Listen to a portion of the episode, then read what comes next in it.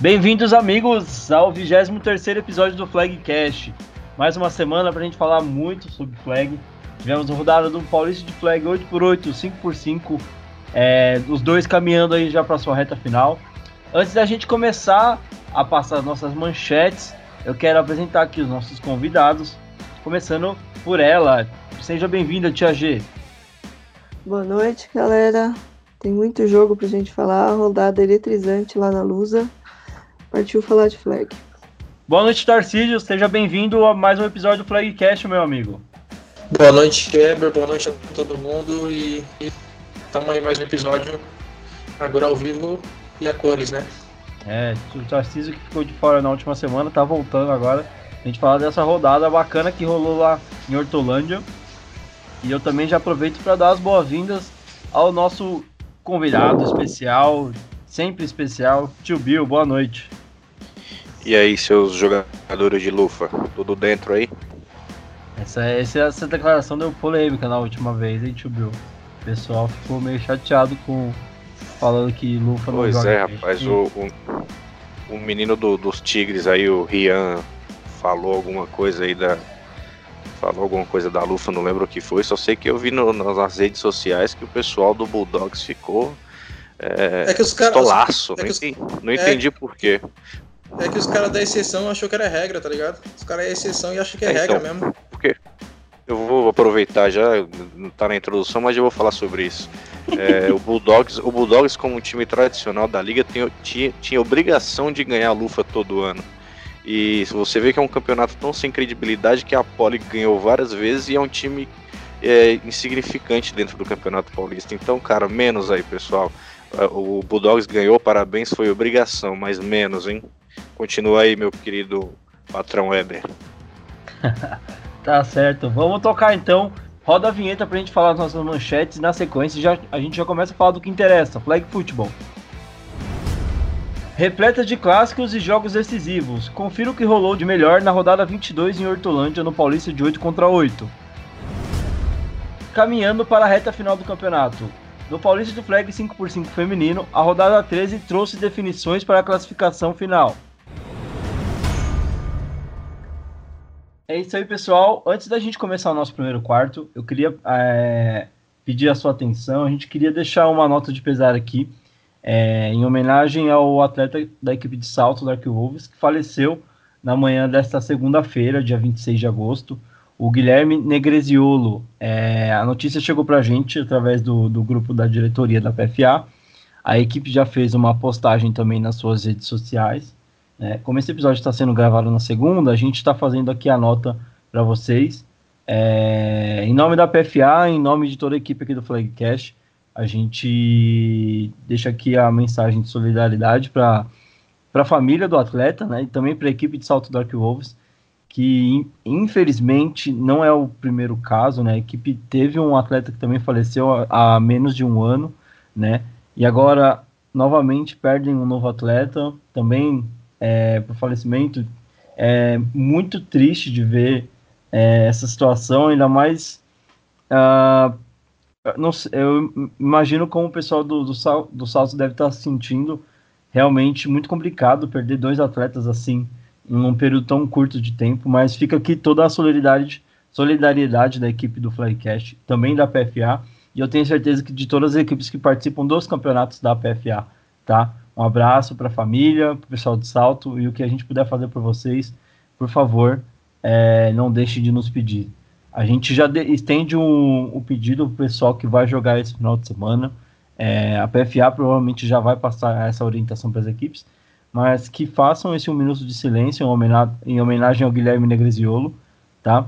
Acho que é um atleta, é, não só por ser um atleta associado à PFA, mas é um atleta da nossa modalidade, que vive as, as mesmas batalhas que a gente viveu, né? Uh, então, acho que é mais do que justo essa homenagem ao, ao rapaz, tá? Fica aqui o recado do Flagcast, homenagem aí para a família do Guilherme. Bom, Roda a vinheta, vamos começar a falar de Paulista de Flag 8 contra 8. É o primeiro quarto começando. Primeiro quarto. Iniciando o nosso primeiro quarto, É, vamos falar da rodada 22, que aconteceu em Hortolândia nesse último domingo, mando da Unicamp Eucaliptus. É, passando rapidamente pelos é, jogos e resultados finais de cada partida, a gente teve às 8h30 o Guaçu Snakes enfrentando ao Nasp Roosters num jogão grande clássico que teve uma rivalidade revelada aí na, na nas últimas semanas para todos. E deu Guaçu Snakes, rapaz.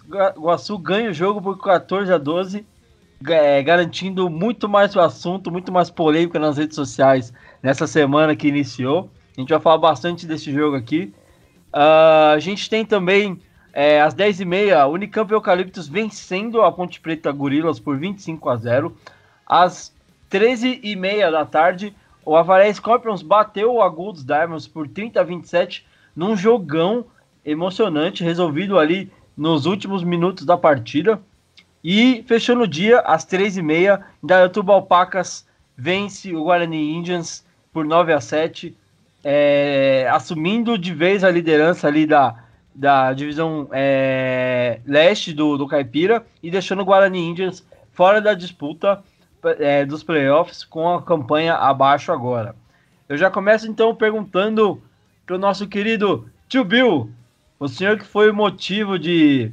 de foi muito procurado nas redes sociais pelos, pelos palpites. Tio Tarcísio também foi, mas a galera sempre dá aquela cutucada no tio Bill, né? que dá pra gente falar o que, que você achou desse placar aí. Guaçu calando os nossos palpites, batendo o líder é, e até então invicto o Nasp Roosters num jogo é, para lá de emocionante. Pois é, cara, esse jogo me deixou muito feliz, né? Porque há tempos que isso não acontecia.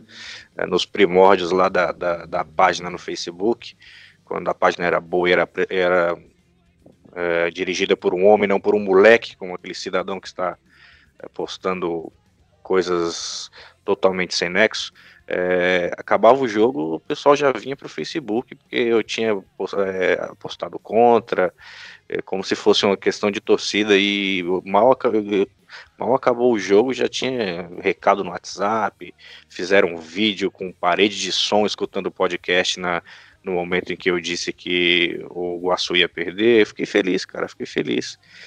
Mas eu, eu, eu fiquei triste porque fiquei sabendo que o Nasp tá sem QB, né, cara? Aí fica fácil ganhar desse jeito, né?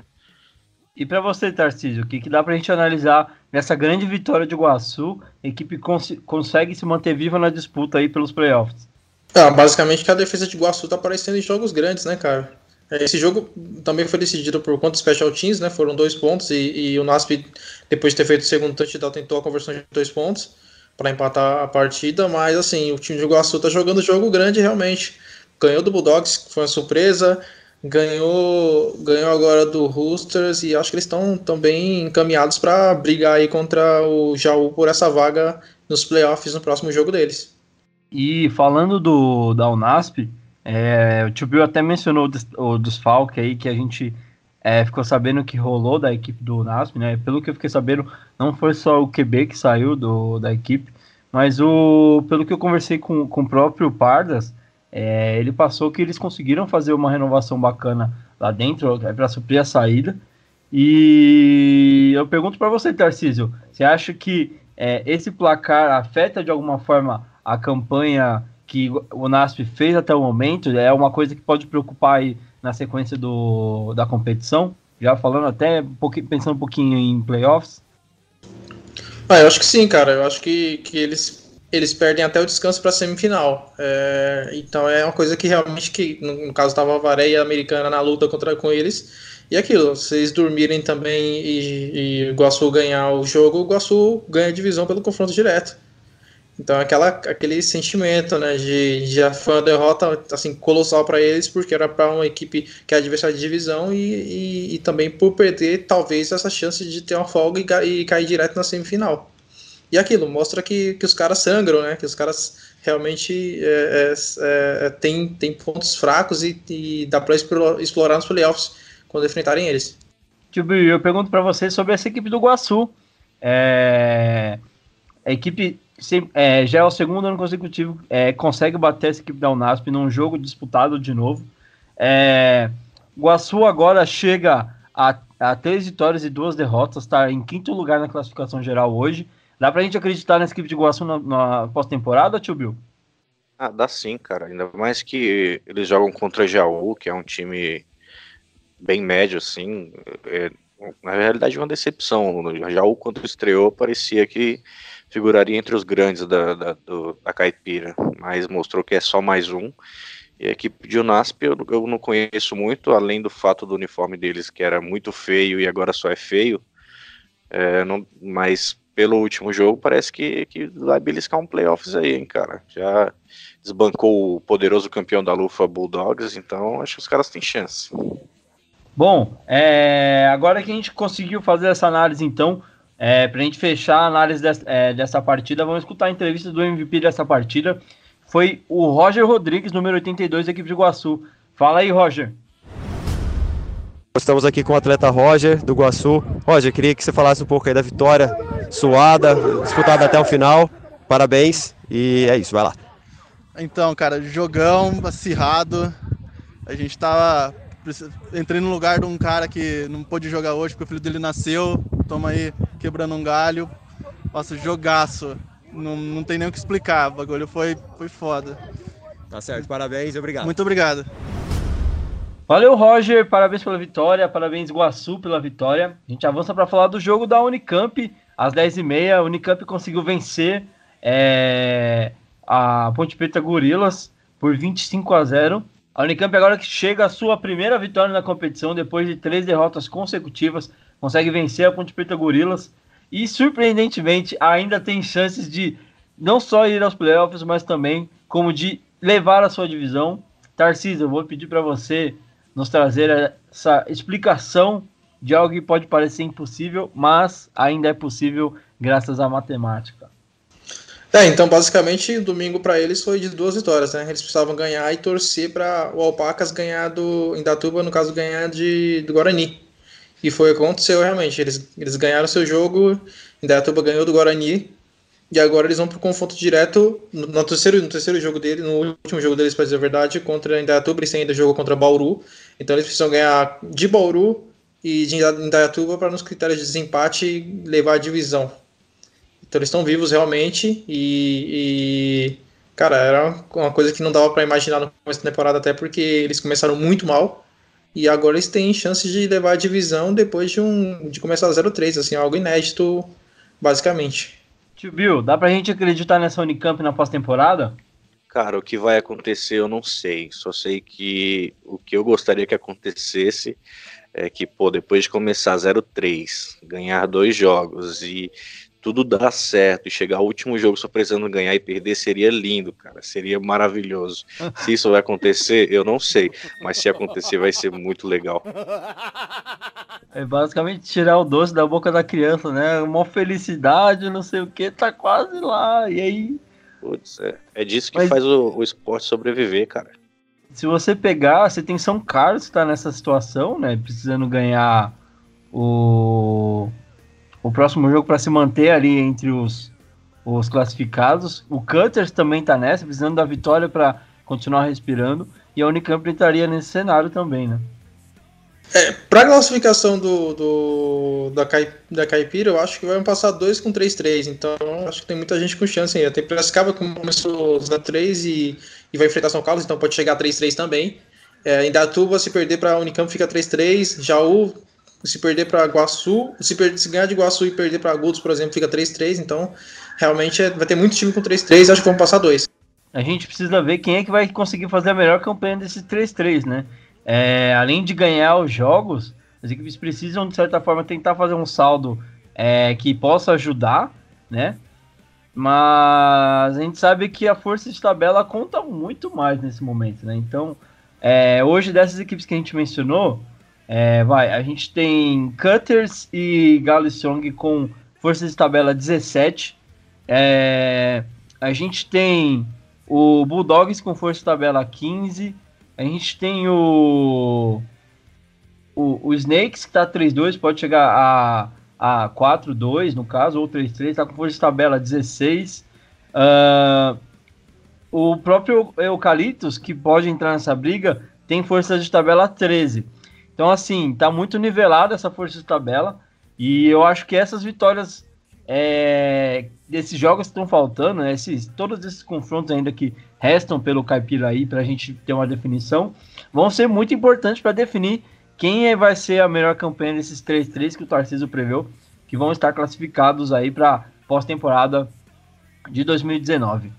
Bom, vamos fechar então esse bloco aqui falando da Unicamp. É... Escutando a entrevista do MVP dessa partida, que foi o André Vinco, número 11 da Unicamp. Fala aí, André. Bom, estou aqui com o André Vinco, quarterback do Unicamp, destaque da última partida. Boa, Vinco, caralho! TD de corrida, Vinco, o que você tem a dizer do jogo e também dessa jogada que foi surpreendente? Cara, a gente fez o que a gente treinou, é, a gente finalmente conseguiu executar nosso jogo, a gente não começou o ano muito bem, mas finalmente a gente conseguiu acertar as nossas, nossas deficiências e essa jogada é, foi, um, foi uma, uma, um ótimo bloqueio do Rods, nosso Tyrande, que conseguiu fazer eu chegar até o end zone lá e foi, foi maravilhoso. É isso. Tá certo, parabéns e valeu. Valeu. Valeu, André. Parabéns pelo Unicamp pela primeira vitória no campeonato. É, vamos ver aí como é que vai ser a sequência do pessoal lá do Eucaliptus. A gente agora entra no jogo destaque da rodada. Avaré Scorpions batendo o Agudos Diamonds num jogo com muita rivalidade, com a, a liderança da divisão é, em disputa. E também a Varé além de conseguir ganhar o jogo, mantém a sua invencibilidade na competição, mantém a sua ótima campanha e vai para os playoffs com muito mais moral, Tarcísio? Ah, com certeza. De novo, a chance deles agora de fazer 6-0 e ser seed 1 é gigante, então para eles que é muito importante, principalmente o time da Caipira, que é muito importante ter o mando de campo, então é, eles vão com tudo, cara. E é aquilo, eu tô esperando só o vídeo desse jogo para realmente ver como foi essa partida que foi assim, sensacional. Virou o, o, pro quarto período, tá 27 agudos, 17 avaré. Foi uma partida realmente sensacional. É, é, e acho, acho não, tenho certeza que foi a melhor partida do ano até agora. E nessa briga aí pelo Cid1, a gente tem hoje na disputa com a derrota do Unasp é, Avaré e Americana. Mas a força de tabela de Americana, ela hoje está em 5, né? E Avaré Scorpions tem força de tabela 12 o que provavelmente vai fazer toda a diferença se as duas equipes terminarem a temporada com 6-0. Né? Então, o Avaré hoje tem, é, é, é, é mais favorito a terminar no Seed 1 né, pela força de tabela de Americana hoje. Tio Bill, se tivesse que apostar em alguém, é, quem que se apostaria entre Americana e, e Avaré para levar o Seed 1? Cara, a Varé, a Varé é o campeão de 2019 e por, até por isso eu não me arrependo de ter apostado no Diamantão, porque fazer um jogo e sabendo desse contra que você ganhou uns recados aí do pessoal de Avaré, hein? É, então um fazer um jogo que desse. pula lá que mandou te avisar para você confiar no QB que pula, cara. O nosso, o nosso filósofo contemporâneo aí, Marcílio, é bagacinho, é ele resolve o jogo. É, isso ilustra também é, uma questão que, que eu tenho ouvido um, um mimimi tremendo de alguns times, principalmente aqui da Metrópolis, que perdem jogos fáceis ou perdem jogos grandes no final. E eu falo que time grande tem que decidir. A Varé mostrou isso, pô. Fez dois, virou o jogo com dois TDs no final do jogo contra um time forte que é o Diamantão da Massa. Então, se vocês não querem que, que o tio fale que vocês são time sem camisa, tem que jogar de colete, ganha jogo assim, cara. Olha o jogo que a Guavaré ganhou, cara. Isso que é jogo. Então não vem com mimimi, não vem com chororô. Aí o tio falou que não sei o que lá. Pô, ganha jogo grande, cara. Assim eu, assim eu não falo nada, assim eu vou elogiar. Eu quero saber se eu elogiei ou critiquei alguém aqui sem razão. Se, se eu tiver feito isso, me falem. Ou não também. Não quero saber a opinião de vocês, que se dane. Acho que com essa vitória a Varé consegue mostrar para todo mundo e lembra, cara, ano passado quem ganhou fomos nós, né? E em 2019 os candidatos ao favorito a, a, a ficar com o título também somos nós. Né? Então a Varé vem, bate agudos com propriedade, com um, jogando muito bem e mantém a sua invencibilidade aí na sequência, caminhando a passos largos para os playoffs. Já é, sonhando com esse Seed 1, levando a semifinal lá para Varé. A americana ainda está na briga, vamos ver como é que vai ficar. A Varé ainda tem um jogo para ser feito. É, e a americana ainda tem dois jogos. Joga esse domingo contra o Marginals. Né? Então já, já provavelmente é, pela campanha do Margins, acho que dá até para a gente arriscar uma, uma, uma, outra vitória de Americana, mas a gente vai falar isso no próximo bloco. Tarcísio, pra gente ô, fechar... Web, eu acho que tem... Fala aí, fala aí. Tem limite para tem limite para pisar em ovos, hein, cara? Você achar que pode apostar aí no americano contra o Margins tá de brincadeira, né? Cara, eu aprendi a não duvidar de muita coisa no futebol americano, mas de certa forma eu concordo com você. É, Para a gente fechar aqui o, o, bloco dessa análise, queria falar de agudos contigo, Tarcísio. É uma equipe que está muito bem na competição, pega um jogo muito difícil contra, contra a Varé, mas mesmo assim consegue jogar muito bem. É, o que dá para a gente esperar dessa, dessa equipe de agudos para a sequência da competição? Hoje a equipe está em sétimo lugar com três vitórias e duas derrotas, tendo pela frente é, um último jogo que falta, que é justamente contra Jaú. O que dá para a gente esperar aí é, dessa, dessa, última partida e também de uma previsão de um possível playoffs aí para Agudos. É, sobre Agudos, é, eles têm um jogo agora de divisão contra, contra Jaú. Eu acredito que eles são favoritos nesse jogo. Principalmente pelo, pelo tipo de jogo que eles jogam realmente, pela, pela capacidade do time. Mas eu não, não, não sei nem sobre playoffs, sobre se classificar para playoffs. Eu acho que eles estarão lá realmente. Mas eu acho que assim, essa derrota para Avaré mostra de novo outra coisa, né? De, de Agudos não entregar na hora certa, na hora que precisa, né? Não entregar o, o a vitória, né? Porque enfrentou o Avaré ano passado, sendo favorito depois de ter ganho de Avaré na temporada regular e perder nos playoffs. Então, na hora que, que valia demais, e agora, nessa que valia demais, que era o título da divisão, é um confronto direto, então eles precisavam ganhar esse jogo, ganhar de Jaú, mas assim, é um confronto mais difícil era contra o Varé, porque é o, o atual campeão e o favorito esse ano para ganhar de novo o Paulista. Mas assim, não entregaram na hora que precisavam, entendeu? E aí você pensar que nos playoffs eles vão realmente fazer, tomar, fazer essa virada num, num ambiente muito mais difícil, com muito mais é, é situações adversas, e isso eu falo de novo, de qualquer equipe, né, cara? Eu, eu que, que treino Tigers, eu também penso isso. Será que a gente vai entregar no momento certo? Porque a gente já tem essa pecha de não ter entregue nas finais, mas tipo assim, a gente ganhou o jogo de playoff, já ganhou um jogo difícil. Mas é, é, esse é o pensamento. Será que eles vão entregar realmente? Porque eu acredito que eles são favoritos contra, contra Jaú, mas é, pro restante do campeonato essa derrota pode ter é, é, marcado um pouco mais eles. Beleza, então a gente fecha a análise desse jogão entre a Valé Scorpions e Agudos com a, a entrevista do destaque dessa partida, número 92, Diego Soares, da equipe de Avaré. Fala aí, Diego. Estou aqui com o Diego, destaque da equipe de Avaré. Diego, queria que você falasse um pouco aí sobre a vitória, um jogo muito disputado. E parabéns e vai lá. Muito pegado o jogo. Pressão, muita pressão, cara. Muita satisfação de jogar nesse time. Não tenho o que dizer, cara. Apoio toda hora dos caras do time. Nossa, nesse momento não sei o que falar, cara. Muito obrigado mesmo, velho. Diego, novamente parabéns e obrigado. Parabéns pela vitória, Diego. Parabéns a Valé pela vitória também. É... Vamos dar sequência aqui então. Rapaz, o, o, o, garoto tava emocionado, hein? Espero que o prêmio de MVP tenham dado uma caixa de lenço para ele. Ó. O cara saiu chorando, bicho. Ai, rapaz. Deve ter feito um baita jogo mesmo. Beijo, mãe. Beijo, mãe é ótimo. Bom, vamos dar sequência então para a gente falar de Indaiatuba Alpacas vencendo o Guarani Indians por 9 a 7 jogo que fechou esta rodada 22 lá em Hortolândia. É, vitória esperada da equipe de Indaiatuba, Tarcísio?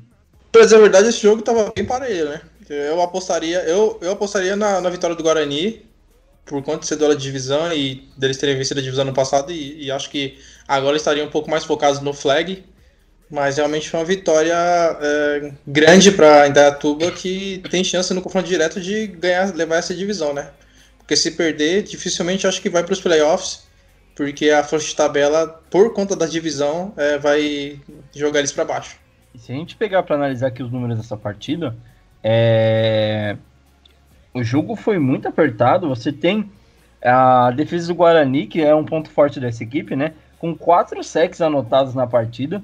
E esse jogo foi definido é, no Special Teams ali também, né? Você tem um field goal pro lado do, Indaiatuba e basicamente foi o, o, a diferença do placar aí, né? 9 a 7 ah, Deu para perceber que os, os special teams continuam fazer a diferença, né? Ah, nesses jogos apertados e as equipes que conseguem utilizar é, a seu favor, principalmente falando nesses jogos decisivos, né? De, por exemplo, esse jogo aqui basicamente está definindo Indaiatuba aí como líder é, atual da divisão é, leste do Caipira. É, mas a, é, o que eu acho que é legal a gente ressaltar é como esse jogo foi disputado e como essa divisão tá apertada, né? As equipes parece que estão é, todos os jogos entre elas, tirando esse da os jogos contra a Ponte, né? Que eu acho que a gente não consegue ter um, um parâmetro porque a Ponte não conseguiu apresentar muita coisa nesse campeonato, mas os outros três que estão ali na briga fizeram jogos muito parelhos entre si, né, Tarcísio? Não, fizeram sim, realmente. O, o, time do Guarani, acho que o problema foi o ataque engrenar, engrenar, né? Porque, assim, eles. A pontuação foi baixíssima em todos os jogos dele, deles, basicamente, mesmo nas vitórias. E, e agora realmente eles meio que pagaram por isso, né? Para essa parte do ataque não ter rendido durante todo o campeonato.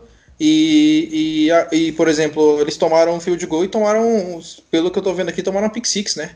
Foi uma interceptação retornada para touchdown. Exatamente. Então a defesa de, da Tuba fez o trabalho dela, aproveitou realmente que o ataque não estava muito bem e, e, e, entregou a vitória para a equipe de Indaiatuba. E o ataque, de novo, o ataque de Guarani, cara, é, contra a Guaçu também fez TD no final do jogo, que foi um problema, foi a derrota também pequena, e agora contra, contra a Indaiatuba a mesma coisa, fez um touchdown só no final, só no último quarto. Antes de passar a bola para o Tio Bill, só colocando alguns destaques para os atletas aqui, é, esse Pedro Pérez ele já tinha se destacado nos primeiros jogos de Indaiatuba, né, como é, um, um do, do, dos destaques, até mesmo nas derrotas que Indaiatuba estava tendo. E pela defesa do, do Guarani Índias, a gente tem o Vinícius Macedo com três sacks na partida, é, dos quatro que o Guarani fez no jogo. Tio Bill, o que dá para você falar desse, desse jogo que basicamente até o momento dá a liderança para Indaiatuba Alpacas? É, o, os times especiais têm feito, tan, têm feito tanta diferença que acho que o pessoal vai começar a fazer seletiva na PAI, né? Uh, o jogo foi bom, o, a OL de, de, de Alpacas bem postada, é, a secundária fez um bom trabalho, o safety bem posicionado. Já o time do Indias pecou, principalmente os recebedores nas rotas e, e o QB também segurou um pouco a bola. E na realidade eu não faço ideia do que aconteceu no jogo, mas eu falei isso com tanta segurança que todos vocês acreditaram. Então, essa é a minha análise dessa partida. Tá certo. Valeu, tio. O que, que eu faço com esse cara, velho? Ai, caramba, viu? É... Bom, só pra gente passar os números aqui é, da competição. Alpacas hoje é o quarto colocado é, do, na, na, na classificação geral do Caipira, com três vitórias e duas derrotas. E o Guarani Índios, que até antes desse jogo ainda tinha chance de classificar, né? Agora cai para duas, duas vitórias e quatro derrotas, né? Cai para a 12 colocação aí do, do Caipira Ball, ficando cada vez mais distante aí de uma possível chance de classificar até no é, pelo wildcard, né, Tarcísio? Não, essa derrota eliminou eles, basicamente, porque além disso, mesmo que eles fizessem 3-3, uh, teria a questão do. Ah, 3-3 agora por conta da divisão, mas se eles fizessem 3-3 em outra oportunidade de ter ganho outro jogo, eles ainda teriam a força de tabela que estaria muito fraca. Mas, de novo, é, nem começou com duas vitórias contra dois times de divisão, Unicamp e, e Ponte, que não estavam bem no começo do campeonato, e depois só engrenou perdendo. Perdeu para Golds por uma posse, que foi 7 a 0 perdeu para Guaçu, perdeu para o Devils, que foi um, uma Acre 28 a 0 e perdeu agora para Indaiatuba. Realmente eles não fizeram por merecer estar nos playoffs, né? Mesmo que eles passassem ganhando a divisão, é, o ataque deles não apareceu nesse ano no campeonato. Beleza, a gente encerra aqui então nosso bloco falando desta rodada e também a análise dessa partida com a entrevista do MVP deste jogo. Estou aqui com o atleta Pedro, da equipe do Alpacas. Pedro, queria que você falasse um pouco aí da partida, um final um pouco agitado, mas com a sua equipe vencedora final bem agitado, a gente estudou bastante o time dos caras, a gente sabia tudo o que eles iam fazer. E eu acho que essa é a chave, né? Quem não treina não ganha, mano. Tá certo, muito obrigado e parabéns parabéns pela vitória, parabéns Idaiatuba por mais uma vitória. É, a gente vai agora para o nosso segundo quarto, hora de falar de Paulista Flag 5x5 feminino. Roda a vinheta. Segundo quarto. Segundo quarto começando, gente, hora de falar do Paulista Flag 5x5 feminino. Rodada 13 rolou aqui em São Paulo, lá no CT da Lusa. Mando do pessoal do Santos Tsunami que por sinal fez uma rodada impressionante, a gente já vai falar mais sobre isso. É, vamos passar rapidamente pelos resultados e na sequência a gente já volta analisando tudo que rolou nesta rodada 13, que definiu o fim da temporada regular para muitas equipes aí já, né? Então, às 9 horas a gente teve o Palmeiras Locomotives perdendo para o Spartans Football por 26 a 14. É, também às 9 a gente teve o Santos Tsunami ganhando do Gators FA por 7 a 2. Uh, ah, às 10h30 a gente teve uh, um passeio do São Paulo Storm contra o Corinthians em Steamrollers por 14, é, 44 a 0. E também às 10 às 10 e meia a gente teve a derrota da Portuguesa FA para o Cannibals Football por 13 a 9. Ótima partida do Cannibals. Uh, avançando no, ao meio-dia, a gente teve a vitória do Santos Tsunami contra a Portuguesa Academy por 31 a 6. Santos aí conseguindo duas vitórias no dia. É, também ao meio-dia jogaram Cannibals e Palmeiras Locomotives, e o Palmeiras Locomotives saiu vitorioso por 26 a 7, tá? É, às duas e meia a gente teve a vitória do Spartans Football por 20 a 19 sobre o São Paulo Storm, e também tivemos o WO é, a favor do Gators FA contra o Hunters Football, a equipe não compareceu ao jogo, então foi aplicado o WO a favor do Gators FA. E a gente teve o último jogo do dia, né? O jogo que era o jogo solitário das 4 horas, entre Corinthians e Steamrollers e Português FA. Vitória da Português FA com muita tranquilidade por 53 a 0. Tia G, hora da gente começar a trazer o que, que a gente conseguiu analisar, o que a gente conseguiu ver lá no final de semana. E eu começo com Palmeiras Locomotives e Spartans Football. Vitória do Spartans por 26 a 14. O que, que deu para você ver desse jogo, Tia G? É, como esperado, foi um jogo equilibrado, né? É, disputado até o final. É, o Palmeiras saiu na frente, passou boa parte do primeiro tempo na frente, né? Primeiro 7 a 0 depois acho que foi 7 a 6 Mas o Spartans virou depois e jogou mais tranquilo até o final. O, acho que estava 26 a 7 por um bom tempo. E aí mais para o final que o Palmeiras conseguiu fazer o 14 ali. É, um jogo bom.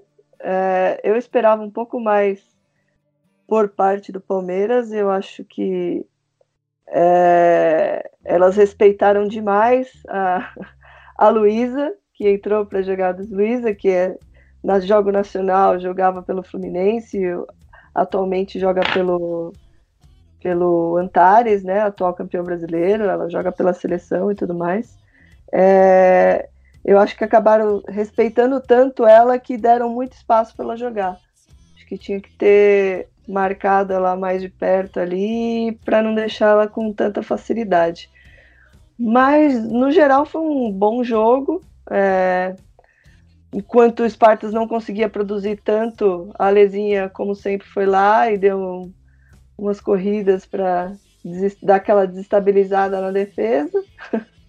mais do mesmo.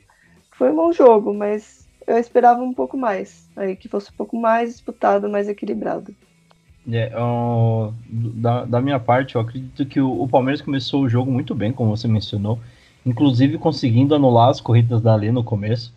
É, eu acho que quando o Palmeiras estava à frente, estava conseguindo é, controlar bem a partida. Uh, tomou o TD do Spartans ali, acho que já no final do, do primeiro tempo, né? Uh, mas conseguiu é, segurar a conversão, né? E mas quando o Spartans veio para o segundo tempo, acho que o Palmeiras demorou um pouco para voltar, né? O Spartans consegue virar a partida e aí entra a Luísa, né? Que conseguiu fazer um ótimo jogo aproveitando os buracos que a defesa do Palmeiras é, propiciou a ela, né? Não, é, acho que também tem o mérito dela né, de conseguir achar é, esses espaços na defesa. Mas como você falou, é, eu comentava com, com algumas pessoas no domingo, justamente essa questão do, do excesso de respeito, né? Quando você é, não consegue, talvez, encaixar a marcação é, para um tipo de jogador específico que realmente faz a diferença, né? A maioria das pessoas, antes da Luísa começar a jogar pelo Spartans, né? Todo mundo já sabia que tinha que marcar a, a parar as corridas da Lezinha e tentar marcar a Latrell, né? Que jogou, acho que não jogou no ataque, né? Acho que entrou nos últimos drives, se, se, eu, se eu me recordo, né? Então você parava a corrida da Lezinha, tinha que se preocupar com a lateral no fundo, é, ou o contrário, né? Ou você se preocupava com a lateral e a Lezinha corria na frente, né? Agora o Spartas conseguiu trazer essa outra dinâmica de você tem que marcar a Lezinha na frente, só que aí quando você consegue parar ela ali, você ainda tem a, a Luísa que está entrando e conseguindo achar espaços na sua defesa, né? É, a mãe também jogou muito bem esse jogo contra o Palmeiras. É, teve um TD e também é, boas recepções ali para first down e ajudando a avançar nas campanhas, né? Uh, e eu acho que o Palmeiras, depois que tomou o último touchdown dos Spartans, ainda tentou voltar. A defesa teve a oportunidade de conseguir é, roubar a bola, por muito pouco não conseguiu roubar. Se tivesse roubado essa bola, eu acho que o Palmeiras teria mais chances de é, buscar o empate nessa partida até a vitória. Mas na sequência, o ataque entra em campo, não consegue pontuar. E aí o jogo já caminha para pro, os minutos finais e o Spartans consegue controlar e garantir a vitória. Eu acho que o, o, era um jogo muito importante para o Palmeiras saber como que é, a equipe vai se portar já, já que o Spartans termina a temporada regular é, com a vitória no final do dia invicto, né? É um time aí de playoffs, então é, um, é uma prévia de, um, de uma pós-temporada já. Então, para o Palmeiras é importante saber mais ou menos como ele consegue se portar com equipes de, é, que vão jogar, que ele tem a oportunidade de jogar contra na, na próxima fase, né? Uh, então, importante ver como a equipe tava, é, poderia se portar. Já o Spartans traz esse, esse reforço da Luísa, né, Tia G? e basicamente vai para os playoffs tranquilo, né? Sim, com certeza. É, é, queria também destacar outra recebedora que foi muito bem também no, durante o dia todo foi a Wendy, que joga de center, né? E também fez ótimas recepções ali de segurança, também marcou pontos e também merece um destaque aí nesse ataque. O ataque do, do, do Spartans foi bem é, quando encaixou, encaixou. Elas estavam dropando muita bola, mas depois começaram a acertar e não pararam mais. Então, mérito para elas também. Eu acho que o Spartan, o sempre é um time muito forte, é, independente de, de, como elas estão, porque elas jogam né, muito forte até o final, elas não desistem e você não pode vacilar um segundo, é o que eu sempre digo delas. E com certeza elas vão vir aí fortes para pro, os playoffs, com confiança. Estão com um grupo fechado, né? É, entre elas lá. E isso sempre favorece muito o time como um todo. Então é o time a ser batido aí do, do campeonato, né? Como já Ainda ficou constatado é, né? com a invencibilidade. E o destaque do lado do Palmeiras, né? É, acho que vale citar a Sandy Fukuoka, jogou muito bem esse primeiro jogo, com dois TDs do Palmeiras. Um beijo aí pra minha japonesa, jogou muito bem, parabéns. É, e... não é marmelada, viu, gente? É verdade, tá? Obrigado, Tia G. Acho que agora deixa um pouco mais neutro o meu palpite, tá? Mas eu, eu acho que o Palmeiras, é, desses jogos, eu apostava até um pouco mais no Palmeiras do que no Storm como uma equipe que poderia bater o Spartans. Eu acho que eles tinham todos os, os elementos que talvez é, pudessem ajudar a equipe, mas eu acho que o ataque não conseguiu corresponder. A defesa foi muito bem até, mas o, faltou um pouquinho da, dessa, dessa ajuda do ataque, né? Tipo, da defesa conseguir parar uma descida, o ataque entrar e corresponder à altura. E, e aqueles drives decisivos que def as defesas do Palmeiras estavam conseguindo fazer, né? Conseguiu fazer esses drives decisivos é, no Storm, contra o Storm, mesmo com a derrota, né? Contra a Lusa também, que estava conseguindo jogar muito bem. Então, nesses jogos é, mais importantes, a defesa do Palmeiras costuma aparecer muito bem.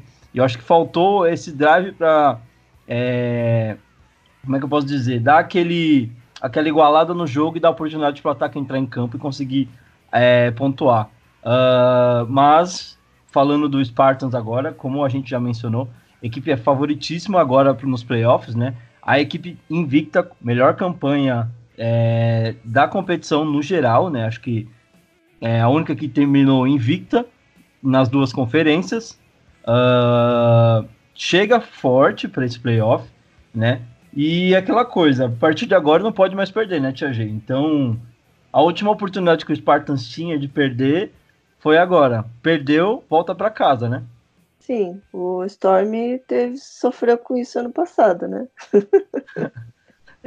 é, é um... chegou invicto. Abre o olho, Spartan? É, tipo um é com certeza. Não pode vacilar mais. Agora acabou. Perdeu, acabou. Mas elas, elas agora elas, é, elas já estão classificadas, né? Elas pegam a, final, né? elas pegam um descanso, né? Porque tem o wild card, vão jogar as equipes é, de terceiro a não, é, primeiro tem o wild card 2, que é onde jogam as equipes de quinto ao oitavo lugar. Depois você tem as duas melhores campanhas que avançam é, para enfrentar as equipes que ficaram em terceiro e quarto. E aí depois você tem a semifinal. Então o Spartans e quem ficar em segundo lugar, né? Que hoje a gente tem é, no segundo lugar, deixa eu confirmar aqui. White Cranes. Guará White Cranes. Então você tem Spartans e Guará White Cranes que pegam esse bye de duas, é, duas datas de descanso, né? Esperando quem, vão, é, quem vai classificar para enfrentá-las na semifinal. Então, de certa forma, é um tempo, é um respiro que você ganha, até nesse calendário louco que está o, não só o flag paulista, mas também a nível nacional, né? É, para o Spartans eu acho que vai ser muito bom poder dar esse descanso e conseguir ajustar ainda mais esse plano de jogo da equipe, né? Sim, é, é, descanso é aquela coisa, né? Às vezes é bom, às vezes é ruim. Tem que saber aproveitar, né? É, também nunca é bom ficar muito tempo parado enquanto seus adversários estão ali jogando, né? Uhum. Eu sempre falo isso, porque o ritmo de jogo é muito importante, faz muita diferença. É bom para aproveitar e recuperar talvez um atleta lesionado, alguma coisa do tipo, né? Mas uhum. ritmo de jogo realmente faz muita diferença. Vai dar tempo bom, da Luísa treinar o playbook também, porque dava para ver que ela não sabia porra nenhuma. e mesmo assim, filha da mãe joga bem, né? Mas é aquela coisa.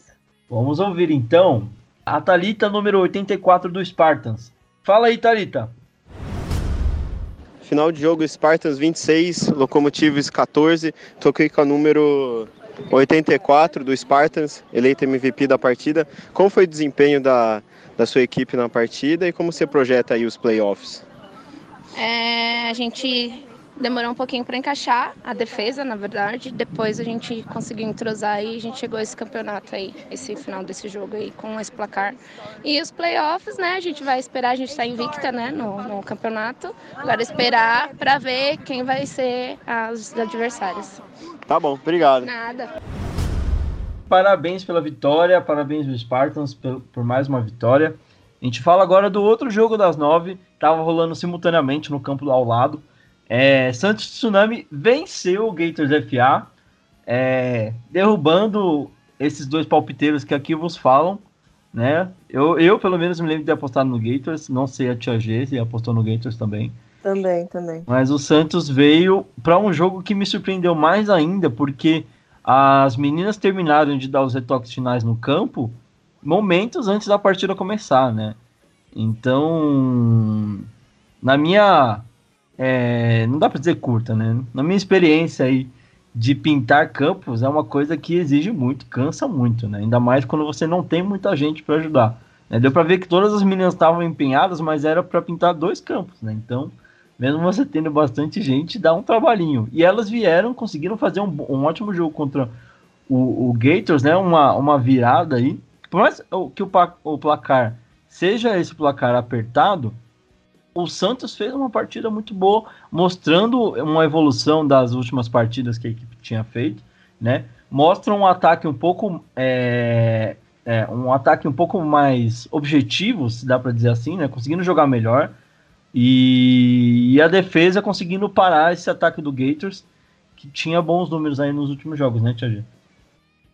Sim, é, o Santos ele mudou bastante o, o esquema de jogo, principalmente ofensivo, elas variaram mais as jogadas, é, deixaram a, bastante a Drica como se fosse uma segunda QB e aí ela podia passar ou correr, já era uma ameaça a mais aí para o Gator segurar. E dessa vez, é, elas que na, na última rodada sofreram muito com muito drop, ninguém conseguia segurar a bola, dessa vez elas seguraram várias bolas e jogaram bem, evoluíram o jogo. Eu até conversei com elas depois do, depois do jogo e elas obviamente estavam frustradas porque só conseguiram né, mostrar serviço agora no final, mas estão é, animadas aí com o próximo ano. É, todo time passa por muitos problemas no, é, de estrutura, administrativo, elas não são diferentes, estavam me contando várias coisas, mas faz parte e fiquei muito feliz de ver que elas, mesmo desclassificadas praticamente né, do campeonato, elas foram lá e jogaram sério, se divertiram, inclusive jogando, que deu para ver. E aí o resultado veio. A defesa também jogou super bem, se eu não me engano, elas interceptaram quatro vezes. Então, mérito para elas. O Gators parece que não entrou, não entrou bem, não sei o que aconteceu. É, se também estava com problemas, dessa vez eu não consegui conversar com ninguém do Gators, mas que não desanimem também, né? Eu tenho certeza que ficaram frustradas por não ter, terem oportunidade de jogar o segundo jogo. É, acho que foi só isso que, também que eu consegui conversar com a Débora, que era quarterback, né? Que falou: Poxa, eu fiz tanta bobagem no primeiro jogo, queria jogar o segundo para consertar. Mas infelizmente não, não, não rolou aí.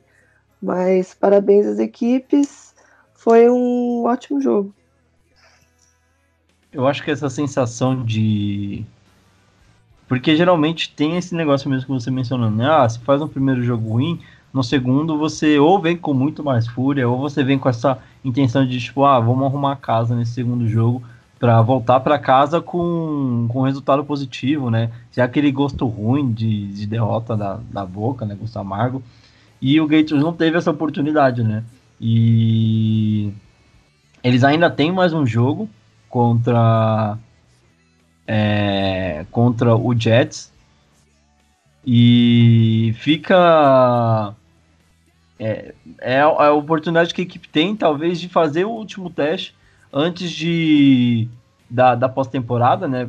Porque basicamente a gente tem aqui um cenário bem fechado é, entre as equipes que vão se classificar para a pós-temporada no Metropolis Bowl. É, tá, é, poucas chances de mudar. A única equipe que ainda tem chance de entrar é o Jets hoje, é, que ainda tem mais dois jogos para fazer.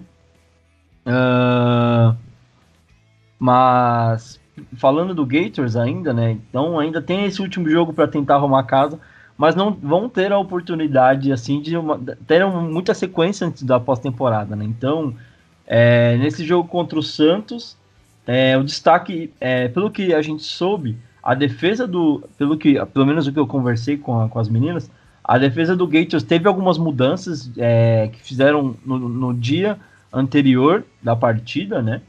é, colocando meninas que é, jogavam numa posição para jogar em outra e conseguiram até atuar bem. Se você pegar o placar do jogo, foi muito disputado, mas mostra que as duas defesas jogaram bem. Né? Na defesa, a gente teve o destaque para número 1, um, que é a Carolina Rocha, Caroline Rocha, jogou de blitzer, também estava jogando de running back. ela, pelo, do, do, que eu consegui assistir do jogo, ela fez boas descidas como running back, ela é muito rápida, mas como blitzer ela foi ainda melhor, conseguiu dois sacks e fez o safety que deu os dois pontos do Gators. É um, um, um atleta para a gente ficar de olho aí dentro desses destaques que a gente tem no Fallen Flag. Muito rápida, conseguiu ir muito bem na Blitz, né? É, atrapalhou bastante a, esse, esse ataque novo que o Santos tentou trazer. E nesse primeiro jogo pontuou, mas realmente foi conseguir desandar no segundo jogo contra as meninas da Luz Academy. A gente vai falar daqui a pouco sobre isso. Bom, Tia G, algum último destaque antes da gente escutar a entrevista da destaque desta partida? Quem será que foi? Olha, é... tem o palpite que ela joga de QB e também joga de receiver pelo Santos Tsunami. Vamos ouvir então. Entrevista da Drica, número 13 do Santos Tsunami. Fala pra gente aí, Drica, como é que foi o jogo? Final de partida, Santos 7, Gators 2. Toca aqui a número 13, a Drica do Santos. É a segunda vitória no campeonato. É, como vocês projetam aí, ver se consegue a classificação agora na reta final? E como foi sua, sua partida hoje? É, infelizmente a gente já está praticamente eliminado, né, com todas as derrotas que a gente teve, mas é, pelo, pelo ano que a gente teve de reestruturação, de não ter campo nem para treinar, de, da nossa QB ter ido lá para Itália. Beijo, Tami, eu sei que você vai ouvir. Então, é assim, é, foi um momento de, de, de, união mesmo e eu acho que essa vitória foi gostoso por isso, assim, sabe? A gente pôde curtir um pouquinho dentro do campo e aproveitar.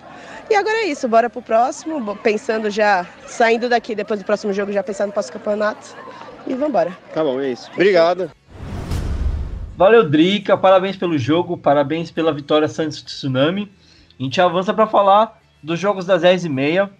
É, começando com São Paulo Storm vencendo por 44 a 0 o Corinthians Steamrollers. GG, conseguiu acompanhar o jogo do time do coração dessa vez? É, pouca coisa. Eu, eu, assisti só o início um pouco do jogo, vi que é, o que a gente tinha previsto realmente ia acontecer. É, Corinthians não consegue produzir, é, tomou muitas interceptações. E o Storm mostrou o volume de jogo que vinha mostrando, mesmo com é, algumas jogadores, jogadoras mais é, novas, né? Várias novatas aí tiveram a oportunidade de jogar um pouquinho mais que não tiveram em outros jogos. É, não tive a oportunidade, tive a oportunidade, mas o outro jogo estava melhor, vamos dizer assim. jogo do campo do lado tava muito bom. É, eu tava, tava mais vibrante. Apesar de ter, de, de ter tido alguns. É, foi um jogo de bastante gritaria esse jogo aí de Storm e Corinthians. É, bastante gritaria infeliz, gostaria de dizer. Mas foi um jogo. É, polêmico da rodada, é, pra gente dizer assim acho que não merece nem ser chamado de polêmica. Eu só acho que é infeliz mesmo. Mas no fim saiu tudo bem, não teve briga. É, mas é. Umas coisas que acontecem que a gente nem merece citar, porque segue o jogo. Vamos falar do outro jogo que foi mais legal. Bom, só para a gente finalizar aqui, então, o Storm com essa vitória é, basicamente se garante na, ali no, no na pós-temporada, né? estava um pouco pendurado, dependendo dos, dos resultados dessa rodada. Quando venceu o Corinthians em Steamrollers, basicamente carimbou aí sua classificação para a pós-temporada. E uma temporada que o Storm basicamente veio capengando do começo e na metade do campeonato ainda estava um pouco capengante e aí chegou, conseguiu ser gay e agora está classificado, Tia G. Te pergunto sobre essa campanha do Storm nesse ano, né? começou o campeonato um pouco capengando, ali até o meio da temporada ainda estava tentando se arrumar, conseguiu se reerguer e chega agora no final da, da temporada regular, classificado para pós-temporada. Dá para a gente dizer que o Storm é, consegue usar o peso da camisa, a tradição da equipe, para conseguir resultados mais positivos nessa pós-temporada? Sim, acho que o Storms tem grandes chances aí no campeonato. Veio crescendo, né? é, durante o campeonato. Como a gente já vem falando desde o início do ano, é um time é, que está em reconstrução, né? Mas eu acho que nesses últimos meses aí elas conseguiram fechar bem o grupo. É, aos poucos as veteranas também mais experientes estão voltando aí das lesões que tiveram, que foram muitas. Então o grupo tá, tá fortalecido e tá bem, né? Conseguiu é, ótimos resultados aí na, no, nas últimas rodadas. Sempre tem um jogo bom, um jogo né? É, né, dessa vez foram dois jogos bons, apesar da derrota contra os Spartans, que daqui a pouco a gente vai falar. Mas é um time a ser muito bem estudado e tem que tomar muito cuidado. O Storms é um time forte e com certeza aí vai brigar pelo, pelo título do, do não só do Metrópolis, mas como do Paulista em si. Vale lembrar que a partir de agora é mata-mata, ou seja, é, é, um, é um basta um, um, um, dia ruim, basta um dia melhor que o do outro time para você passar de fase, né? Então, é, você, principalmente agora no wildcard, você não vai ter aquele segundo jogo para tentar se, se recuperar no dia, né? Ou seja, perdeu, você volta para casa. Então, importante demais é, é, as equipes tenham essa consciência, né? De tipo, agora, cara, é. Ah, tem aquela. aquele ditado. Fala, é, não é ditado, né? Aquela frase que todo mundo costuma falar: go hard ou go home, né? Então, ou você joga tudo que você tem para jogar, ou você volta para casa com, com para amargar essa derrota o resto da temporada, né? Então, o Storm tem essa questão de ser uma equipe tradicional, de sempre estar chegando aí após temporada. E por muito, é, por mais que a gente tenha durante a temporada, de certa forma, até acreditado que poderia talvez ficar de fora, o que seria é, surpreendente, o Storm chega até as finais e agora tem muito para mostrar para as equipes que vão disputar com ele. Né? Bom, a gente fechar então aqui o bloco deste jogo, a gente escuta a entrevista do destaque dessa partida, Ariane, número 38, que teve 5 TDs e uma conversão é, de, de touchdown aí. Vamos escutar então a entrevista da Ariane. Final de jogo Storm 44, Corinthians 0. Estou aqui com a Ariane, número 38. Fez, foi a maior pontuadora da partida, com mais de quatro touchdowns. É, como foi seu desempenho na partida e como você está projetando o fim de temporada regular do Storm e o playoffs? Nossa, quantas perguntas. Já me perdi na primeira. Mas assim, para mim, cada jogo é único. Uhum. Então eu, eu evito pensar lá na frente e pensar na partida que vai acontecer no momento. Sabe? Então, o que vem depois é consequência do trabalho que a gente faz em campo. E seu desempenho na partida? Estou muito feliz com feliz? o desempenho hum. na partida, com o meu desempenho, com o desempenho da equipe, inclusive. Sozinho a gente não é ninguém. A gente precisa das demais parceiras para poder ter um resultado favorável. Tá bom, obrigado. Obrigada. Parabéns, Ariane, parabéns, Storm, pela vitória. Uh, agora vamos falar do jogo que tirou a atenção de todo mundo desse jogo é, São Paulo Storm e Corinthians Steelers, que foi a vitória do Cannibals Football por 13 a 9 sobre a Portuguesa FA. Um jogo muito disputado, um jogo muito legal de assistir. As duas equipes jogando muito bem e o Cannibals ainda melhor. Né? Surpreendeu bastante a atuação do Cannibals é, sobre a forte equipe da Lusa, que está fazendo uma ótima campanha no campeonato até agora. Só que o Cannibals está fazendo uma campanha muito boa também, né? E tem um. É, eu até conversei com o pessoal do Cannibals quando eu estava saindo da rodada, né? O, o, ataque do Cannibals joga direitinho e essa defesa do Cannibals está muito bem montada. E faço um destaque antes de passar a bola para a Tia G.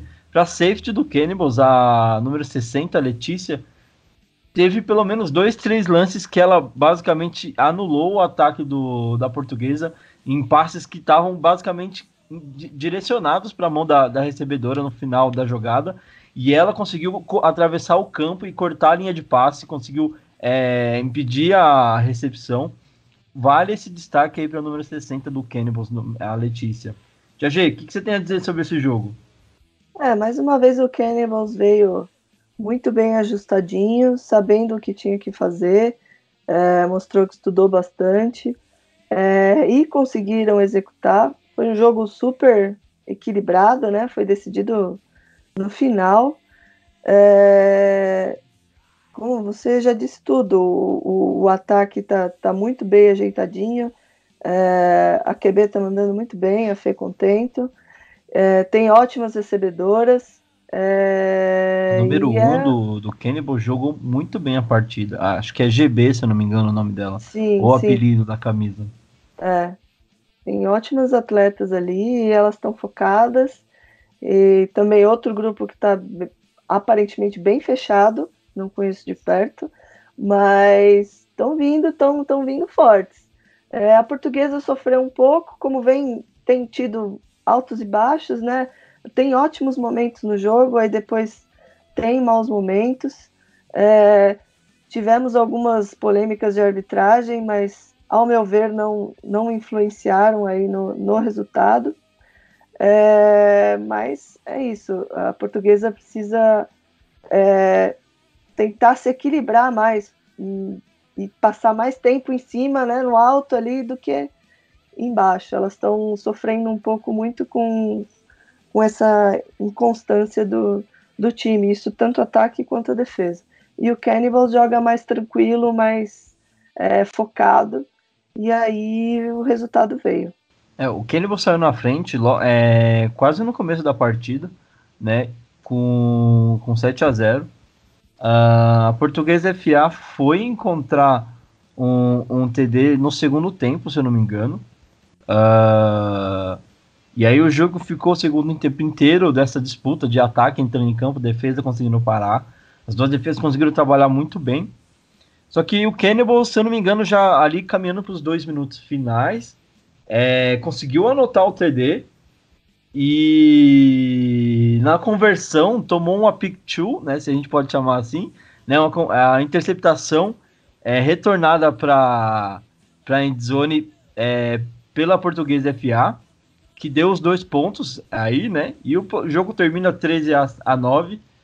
É, a Lusa teve ainda a última posse para tentar a pontuação, mas o Cannibals conseguiu se segurar ali com essa defesa que estava aparentemente bem preparada para esse ataque do, da Portuguesa FA, que parou, esbarrou na, na, nessa muralha que o Cannibals conseguiu montar, né? Conseguiu fazer boas campanhas defensivas do Cannibals e no ataque conseguiu andar, segurar o relógio, deu para ver que a, a Fernanda Contento e o, e o coach, eu fiquei de, de pirulito nesse jogo, então consegui assistir muitas coisas é, da sideline do Cannibals, também do que estava rolando dentro do jogo. É muito. É, por mais que ninguém goste de ficar de pirulito, num jogo desse eu acho que vale muito a pena, porque você vê muita coisa legal acontecendo, né? E deu para ver a comunicação do coach com, com, a, com a Fernanda Contente em campo, pedindo sempre para ela controlar o relógio, esperar sempre dar os 5 segundos antes de pedir o snap e tudo mais. Então é muito bacana ver que o Cannibals tinha essa proposta de manter o ataque da Lusa fora de campo, né? e tentar deixar a defesa ali entrar só quando fosse necessário. E quando a defesa entrou, conseguiu parar esse ataque da Lusa, é, que não, não conseguiu ser tão efetivo nessa partida, né? Bom, vamos escutar então a entrevista do destaque dessa partida. E eu acho que não poderia ser outra pessoa a não ser a Letícia, como a gente já mencionou aqui. Jogou muito nesse jogo, com pelo menos três, é, três passes defletidos ali na defesa. Uh, Letícia, fala aí pra gente, como é que foi o seu jogo? É, final de jogo aqui da Portuguesa FA contra o Cannibals. Vitória do Cannibals por 13 a 9. Eu tô aqui com a Letícia, número 60, que foi MVP da partida. Letícia, fala um pouquinho pra gente sobre essa sua sexta vitória no campeonato e o que vocês é, esperam dos, dos próximos jogos em busca da classificação. É, nossa, eu tô muito feliz com a sexta vitória. A gente tem estudado bastante. A gente começou no campeonato é, meio mal das pernas, a gente começou a estudar, evoluir durante o campeonato, cada vez conseguir pontuar mais. Agora esses dois jogos, os dois últimos jogos são os mais difíceis. É, Lusa, muito difícil, foi um jogo bem disputado. Foi decidido nos últimos, nos últimos minutos. É, foi um bom jogo só mérito do time adversário nosso, muito estudo, dedicação e é isso. Tem mais um agora, então tentar ganhar de novo. Valeu, Letícia. Parabéns pela partida. Parabéns, Cannibals, pela vitória. Vitória importante aí pro Cannibals na sequência da competição. Uh, a gente avança para falar dos jogos do meio-dia, então, agora. Português Academy perdendo para o Santos Tsunami. Mais uma vitória do Santos por 31 a 6. Santos terminando a temporada com duas vitórias aí na última rodada, Tia G. E um placar é, digno de dar aquela, aquele orgulho, dar aquele ânimo para a equipe se preparar para a próxima temporada, né? Sim, com certeza. Como eu falei, eu tinha conversado com as meninas ali depois do primeiro jogo delas e elas estavam é, chateadas, felizes, porém chateadas, né, de, de acordarem agora, só agora no final do campeonato. Mas depois elas foram. E, eu, e foi o que eu falei para elas: ó, oh, mas tem mais um jogo aí para vocês é, executarem aí e, e, se divertirem.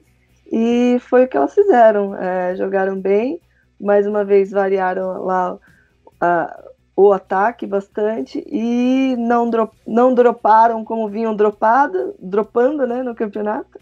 E o resultado veio. Eu confesso que eu não é, assisti muito bem esse jogo. Eu não lembro exatamente porquê, mas eu estava, acho que no outro campo lá.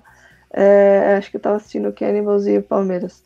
Mas fiquei muito feliz aí pelo, pelo resultado da, das meninas de Santos, que elas recomecem aí pro ano que vem com outra energia e com bastante vontade de iniciar o campeonato como elas terminaram. É sempre importante terminar forte, né? É, nunca, é, nunca é bom terminar caindo, é sempre bom terminar com, com bons resultados. Bom, falando da Portuguesa FA Academy agora, Tia G, é, a gente fala dos, da campanha que a equipe vem até aqui. Apesar dessa derrota, a equipe tem uma campanha boa até. São três vitórias, duas derrotas e um empate contra é, o São José Jets, que é basicamente a equipe que está no páreo ali para disputar essa última vaga. É, portuguesa ainda tem é, muito à frente do, do Jets, tem muito mais chances né, pela campanha, só que existem probabilidades que ainda dão, é, dão chances ao Jets, né? Hoje a, a Portuguesa FA tem mais dois jogos para serem feitos. Enfrenta o White Cranes e também enfrenta o Corinthians Steamrollers. Eu acredito que deve fazer uma vitória e uma derrota nesses jogos, o que já garantiria a sua passagem para a próxima fase. É... Do lado do, do, Jets, né, já que a gente mencionou, a equipe do Jets pega o Gators e também pega o Jets. Acho é, que contra o Cranes o Jets deve perder o jogo, né? Uh, contra o Gators é um jogo mais parelho, mas o, eu acredito que o Gators talvez seja favorito. Então, dentro desses confrontos que restam para essas duas equipes, acho que a Portuguesa FA Academy tem mais chance de ir aos playoffs, pela boa campanha que vem fazendo, né? Hoje o Jets tem duas derrotas, é, é basicamente o inverso do que a Portuguesa Academy tem, né? São duas derrotas, duas vitórias, três derrotas e um empate, né? E a Portuguesa FA Academy tem o contrário disso.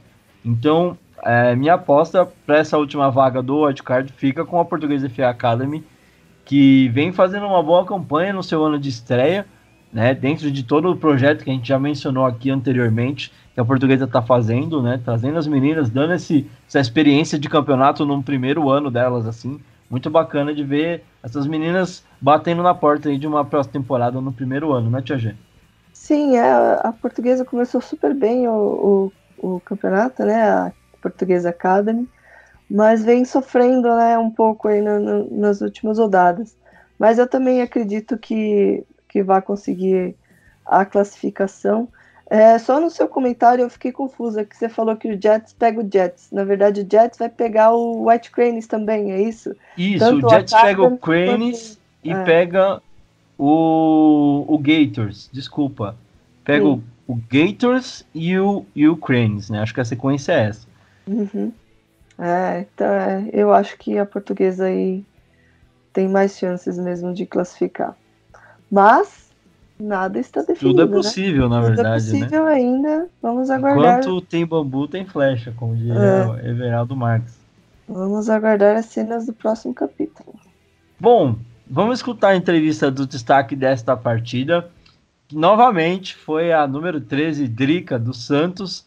Jogou muito bem de novo a Drica. E é ela que nos fala agora. Fala aí, Drica. Ah, vá. Final de jogo, vitória do Santos por 31 a 6 contra a Portuguesa Academy. Estou com a número 13, segundo jogo que é MVP hoje. É, como encerra a temporada do Santos? É, o que você vê de bom que ficou nesse ano? Ah, terminar com uma vitória, assim, nosso maior placar, é, o ataque engrenando, a defesa segurando. Acho que foi o jogo que a gente mais se divertiu, a gente mais curtiu. Infelizmente deu até aquela vontadinha de tipo, putz, porque não tem mais, porque a gente está eliminado, mas estou ah, muito feliz pela evolução como time, individual. Vou falar até um pouquinho de mim, um pouquinho, porque ter assumido essa posição de QB é, foi bem difícil, mas acho que a gente, todo mundo encarou as dificuldades muito bem e é isso. Ano que vem vamos começar, acho que um pouquinho, um pouquinho melhor do que a gente começou esse ano. Beleza, é tá bom. Obrigado. Obrigada. É isso aí, Drica. Parabéns novamente pela ótima partida. Parabéns, Santos, por mais uma vitória no dia. A gente avança para falar do outro jogo ao meio-dia. É, vitória do Palmeiras Locomotives sobre o Cannibals Football, é, Cannibals Football por 26 a 7. É, um jogo que começou ali, de certa forma, é, mais parelho, mas depois o Palmeiras Locomotives é, conseguiu se impor na partida e garantiu a vitória, é, fechando a sua, participação, a sua participação na temporada regular e agora já começando a pensar em pós-temporada, né, Tia G? Sim, é, eu acertei esse. eu, se eu não me engano, eu apostei no Palmeiras, né, no eu quesito experiência. No é, foi um bom jogo, o Palmeiras conseguiu se acertar, né? O que não conseguiu produzir tanto contra o, o Spartans. Mas também o Cannibals veio de novo em, pela segunda vez no campeonato, jogando dois jogos seguidos. Só que dessa vez foram duas pedreiras, né? Pegou a Lusa no primeiro jogo e logo em seguida já pegou o Palmeiras. Então aí a gente já pode dizer que o Cannibals sofreu um pouco aí, talvez do lado físico e talvez e até é, emocional também, né? Porque quando você está cansado fisicamente, o emocional também é muito mais fácil de, de ser abalado. Mas não é nada de outro mundo. É uma vitória é, esperada até do Palmeiras, pelo, pelo elenco muito mais experiente que tem. Mas eu acredito que se o, o Cannibals tivesse tido tempo aí de, de descansar, é, poderia ter sido um jogo muito mais equilibrado e, e melhor para elas. Queria deixar essa cornetada aí especial para a galera que faz a tabela aí do, do, do Paulista feminino, porque já aconteceu pela segunda vez com a mesma equipe, que foi no caso o Cannibals. Eu até fiquei curiosa e fui conversar com o, com o técnico, né? Depois, no final do dia, eu cheguei nele e falei: tem uma curiosidade, vocês pediram para jogar dois jogos seguidos? E ele: não. não, e inclusive atrapalhou bastante.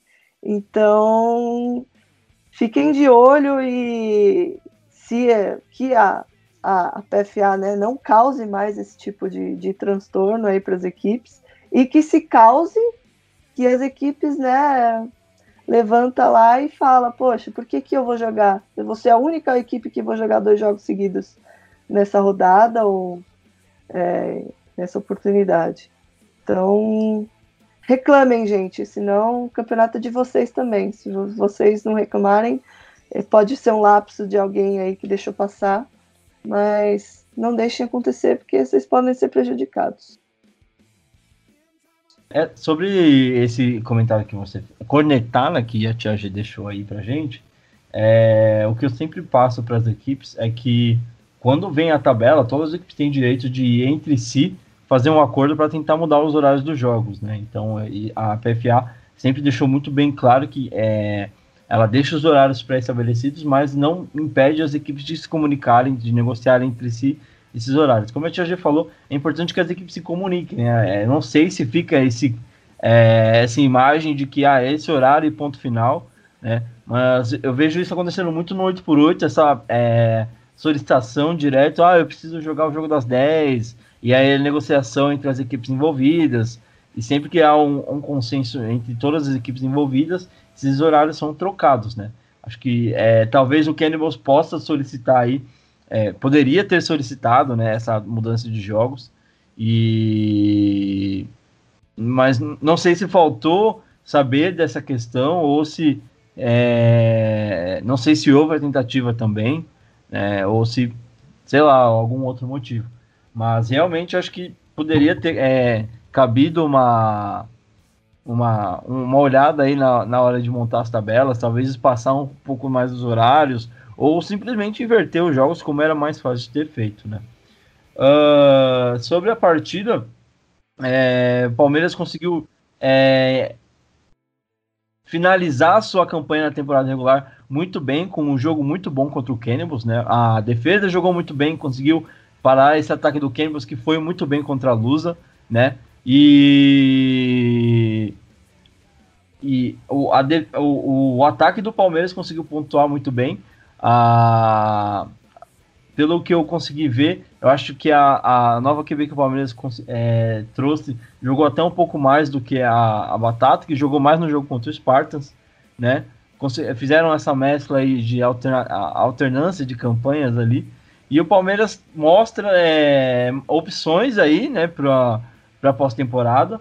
Né, um ataque que está pontuando muito bem. É, e teve bastante é, mistura de. Meninas estavam jogando na defesa, também jogando no ataque. Né, tanto que o, o destaque da partida foi uma, é, uma das meninas que jogou no. É, que é da defesa e jogou no ataque. Né, a gente já fala mais sobre o destaque da partida. É, mas acho que para o Palmeiras é muito importante vencer esse jogo já para conseguir é, sentar um pouco mais, começar a estudar é, os, adversários, os prováveis adversários aí da próxima fase, esperar acabar a temporada regular para ver qual que vai ser a posição final e aí começar a, a estudar para ver os, é, o próximo adversário, já começar a estudar mais a fundo. E pelo lado do Cannibals, acho que é a mesma coisa, né, Tia G? A equipe basicamente garante o, o seed número 3 ali, vai ficar provavelmente, dificilmente não fica em terceiro lugar na competição, no, no geral. É, já começa, é, espera ali a definição final do, da, da, da conferência para ver quem que vai pegar na próxima fase. É, num ano muito bom dessa equipe do Cannibal, surpreendeu bastante da, do que, da, da temporada que a equipe fez no ano passado para esse ano. É um, uma evolução gigante, né? brigando de igual para igual aí com as equipes mais tradicionais do cenário do flag paulista, né? É, com certeza. O Cannibals é um time forte, é um dos times a ser batido aí do campeonato. É, assim como o Palmeiras, eu acho que esses playoffs aí vão ser bem interessantes. Vai ter muito jogo bom e tudo pode acontecer. Esse, esse paulista acho que é o mais é, não dá, não dá. Hoje Tá, o Palmeiras tá. O, o Spartans está invicto ainda. Mas eu não consigo afirmar que o, Palme que o Spartans vai ser o campeão. Nem do Metrópolis e nem do, do campeonato, do, do, do, Paulista como um todo. Tanto do lado de cá quanto do lado de lá. É, o negócio está bem equilibrado. E finalmente, né? é bom de ver isso. E a gente vai ter que esperar aí para ver o que, que, vai acontecer. Mas tudo pode acontecer. Esse campeonato aí maravilhoso. É assim que a gente gosta. Emoção pra caramba nos, nos aguardam nesse, nessa pós-temporada do campeonato feminino de 5x5. Bom, vamos escutar a entrevista do destaque dessa partida. Número 15, Caroline Perillo, da equipe do Palmeiras Locomotives. Fala aí, Caroline. Chegou ao final agora o jogo do Cannibals com o Palmeiras Locomotives. É uma vitória do Palmeiras de 26 a 7. Eu tô aqui com a número 15 do Palmeiras, a Caroline, que foi MVP da partida. Caroline, fala um pouquinho pra gente sobre a sua atuação no jogo e a importância dessa vitória para a continuidade. É, foi um jogo bom, graças a Deus fiz dois TDs aí. E é isso. Parabéns para as meninas do Cannibals. Parabéns, meninas. Eu acho a parte mais engraçada desse, dessas entrevistas da, das meninas que não estão acostumadas a dar entrevista é quando elas não conseguem terminar a entrevista porque começam a rir de vergonha, alguma coisa do tipo. É, e sai andando, né? E, é, e aí, tipo, fica lá quem tá fazendo a entrevista, tipo, ah, é isso aí, galera. Oh, parabéns, Caroline, pela partida, parabéns, Palmeiras, pela vitória, pela campanha também. A gente avança para falar, fazer uma, um, um, anúncio aqui, né, do, do jogo das duas e meia entre Gators FA e Hunters Flag Football, que é, foi, teve um WO declarado a favor do Gators, porque o Hunters não compareceu à partida, né? Uh, então o Gators vence a partida por 35 a 0 de acordo com o regulamento da, da, da do campeonato, né? Uh, deixa o Tia G se quiser fazer algum comentário, alguma menção sobre esta, esse, o encerramento triste do, do, do Hunters na temporada, né? Ah, a gente fica triste, né? Porque um time cheio de meninas novas, não sei o que aconteceu, não sei por que não foram, é... mas fico triste por terminarem assim, né? É, eu até esperava que fosse um ótimo jogo aí. É, se eu não me engano, eu nem consegui apontar quem, quem eu achava que ia ganhar. É muito triste que não tenham ido. E a gente não é... conseguiu ver o Hunter jogando, né? Ia ser a nossa oportunidade de ver o Hunter jogar. É, eu vi na primeira rodada só. Não, eu vi, eu vi duas rodadas delas. É, mas muito triste aí. E espero que voltem por ano que vem, que não sumam. Existe alguma punição por WO no campeonato? Existe a punição de. Além do WO, é, o regulamento prevê 500 reais de multa, né? Uh, provavelmente vão a julgamento aí pela comissão disciplinar para ver o que vai ser decidido aí, né? Uh, o que agora fica até um pouco complicado, né? Porque a equipe encerra a participação no campeonato e ainda tem alguns problemas extra-campo aí para resolver. Né? A gente não tem informação precisa do que aconteceu na rodada, tá, pessoal? Se a gente tivesse, a gente estaria aqui para vocês, porque a gente acha que é direito de todo mundo saber o que acontece no campeonato. A gente não tem a informação precisa do que rolou, pelo menos não chegou para a gente até a gravação deste episódio. Então, o que a gente pode passar para vocês é isso. Ou aconteceu o WO. Gators vence a partida por 35 a 0 de acordo com o regulamento. E a gente aguarda para ver o que vai ser decidido a, a respeito do, do, do Hunters é, na competição. Né? Fica aí a critério da comissão disciplinar agora na questão é, do julgamento. Bom, vamos falar então do jogo que aconteceu e aconteceu muito às duas e meia jogaram Spartans Football e São Paulo Storm. E a partida terminou 20 a 19 para o Spartans Football, decidida próximo do término, né, Tia G? 20 a 19 apertado ali no final. Spartans vence e termina invicto a temporada regular de 2019. É, como esperado, foi o jogo da rodada. É, é um clássico aí de muitos anos de rivalidade. É, o Storm saiu na frente, o Spartans é, virou no final. No outro final, o Storm foi lá e em 30 segundos conseguiu fazer o 19, mas na, na conversão para dois falhou o snap. mas foi um jogaço, as duas equipes é, jogaram muito, é, como sempre, sempre muito emocionante. É, vários lances bonitos.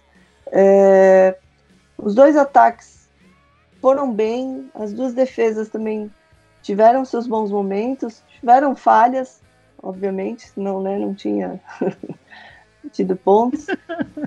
É, mas foi um jogo super equilibrado do, do início ao fim.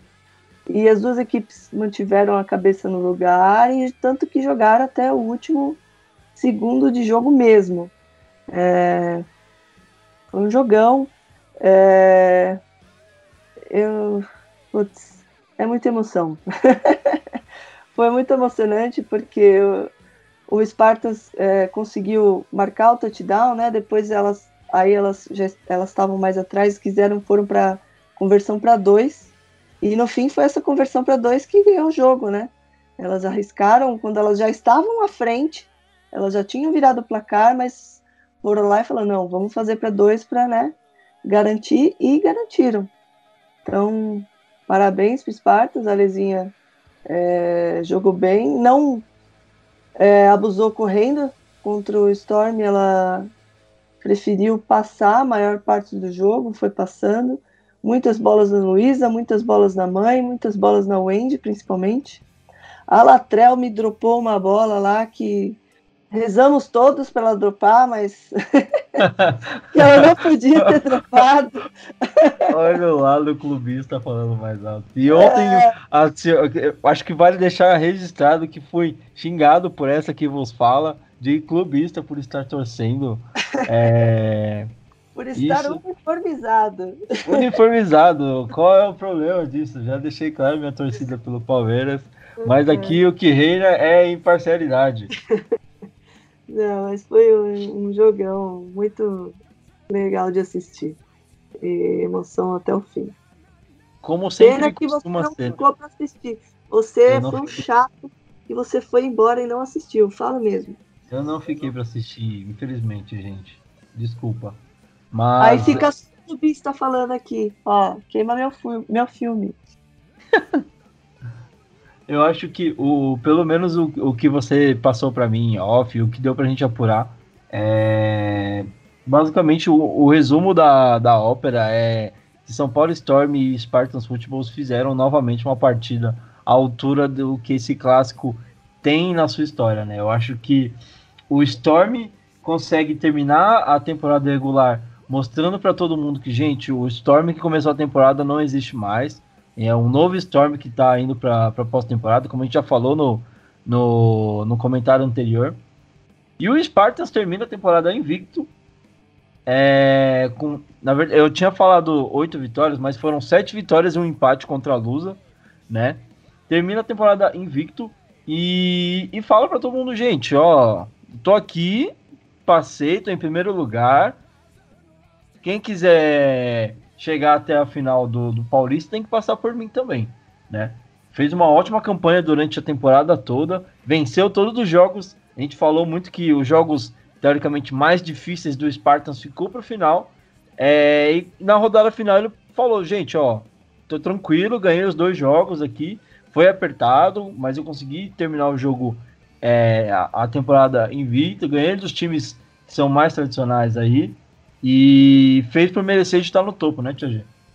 Sim, o, o Spartans é sempre um time muito perigoso e começou bem o ano. Só é... mencionando até a, a, temporada ruim que elas fizeram no, no último ano, né? Uhum. uma, uma reviravolta muito bacana aí para o time do Spartans, né? É, elas tiveram um ano ruim, mas elas terminaram o ano é, jogando bem, né, nas semifinais do Paulista e iniciar esse ano aí com força total. E elas estão vindo fortes aí, não vacilaram, é, ganharam tudo que podiam ganhar. Tiveram, teve um empate que foi logo no começo do campeonato também, né? Então ainda estavam se acertando. E vem aí para os playoffs com essa contratação que é uma contratação de peso, né? A Luísa, jogadora de seleção brasileira, jogadora que é aquela que você fecha o olho e joga a bola pro lado dela, que ela resolve. Então, é, com certeza elas vão vir muito fortes aí pro, os playoffs. Mas como disse, não posso afirmar, não, não me permito afirmar que elas serão campeãs. Isso aí, muita coisa vai ter que acontecer ainda e tudo pode acontecer. Tudo pode acontecer e esses playoffs do Campeonato Feminino prometem muito. Estou muito ansioso, até pelas prévias que a gente tem aqui de jogos, né? É, vamos tentar fazer rapidamente aqui, antes da gente finalizar o, o, o análise dessa partida. É, vamos fazer rapidamente uma prévia do que a gente tem hoje no cenário do, do Metrópolis Ball feminino, né? De classificação. A gente tem Spartans e White Cranes em primeiro e segundo, respectivamente, descansando já lá no, no cenário das, das semifinais, só assistindo de camarote, enquanto todo mundo tá tretando lá embaixo. E aí, em terceiro e quarto lugar, você tem Cannibals e Portuguesa FA. Essas duas equipes estão hoje aguardando no Wildcard 2, né? Para ver quem vai se classificar do primeiro Wildcard que vai rolar. Então, ou seja, elas têm uma semana de descanso, tá? E aí a gente tem em quinto lugar o Palmeiras Locomotives, Português Academy em sexto, né? E em sétimo lugar a gente tem o Gators, em oitavo lugar o Storm. Os confrontos do primeiro wildcard hoje seriam Palmeiras Locomotives contra o Storm, porque o quinto, quinto, lugar enfrenta o oitavo e o sexto joga contra o sétimo. Então os confrontos seriam Palmeiras contra o Storm, Português Academy e é o Gators FA.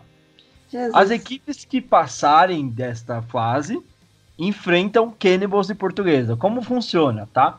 É, vamos supor que aqui passem os, o, sei lá, o oitavo e o sexto lugar, tá bom?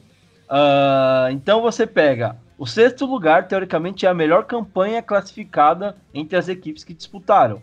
E a, o oitavo seria a a pior campanha, né? A campanha de número mais baixo. Então, a melhor campanha vai enfrentar a portuguesa, que ficou em quarto lugar. E a pior campanha enfrenta a equipe melhor é, classificada, que é o Cannibals, está em terceiro lugar. Ou seja, quanto mais alta a sua classificação, melhor é, vai, é, teoricamente você teria um, uma enfrentaria uma equipe é, não dá para dizer mais fácil, acho que não é esse o termo, mas você enfrenta uma, uma, é basicamente você tem uma vantagem de enfrentar uma equipe que está com uma classificação mais baixa, né? Então, uma campanha pior, né? Exatamente, você é, é uma, um mérito pela é, como é que pode, é uma, uma premiação pela sua campanha. Então você foi bem, então você enfrenta uma equipe que não foi tão bem assim. E a outra equipe que foi é, não foi tão bem quanto você, ela vai enfrentar uma equipe que tem uma classificação um pouco melhor, tá? E assim vai indo da mesma forma para a semifinal. Nesses confrontos de, desse segundo wildcard, classificam-se é, das equipes que classificaram, você pega o Spartans, pega a equipe que tiver a campanha é, menos é, a, a, pior campanha, né? Eu acho que é o termo mais fácil de colocar. E o Cranes pega a equipe que tiver a melhor campanha das duas classificadas. E aí a gente já está falando de semifinal e Metrópolis Bowl também, já para definir quem é que vai enfrentar o campeão caipira lá do outro lado. Né? Então, assim, de cara já dá para a gente ver.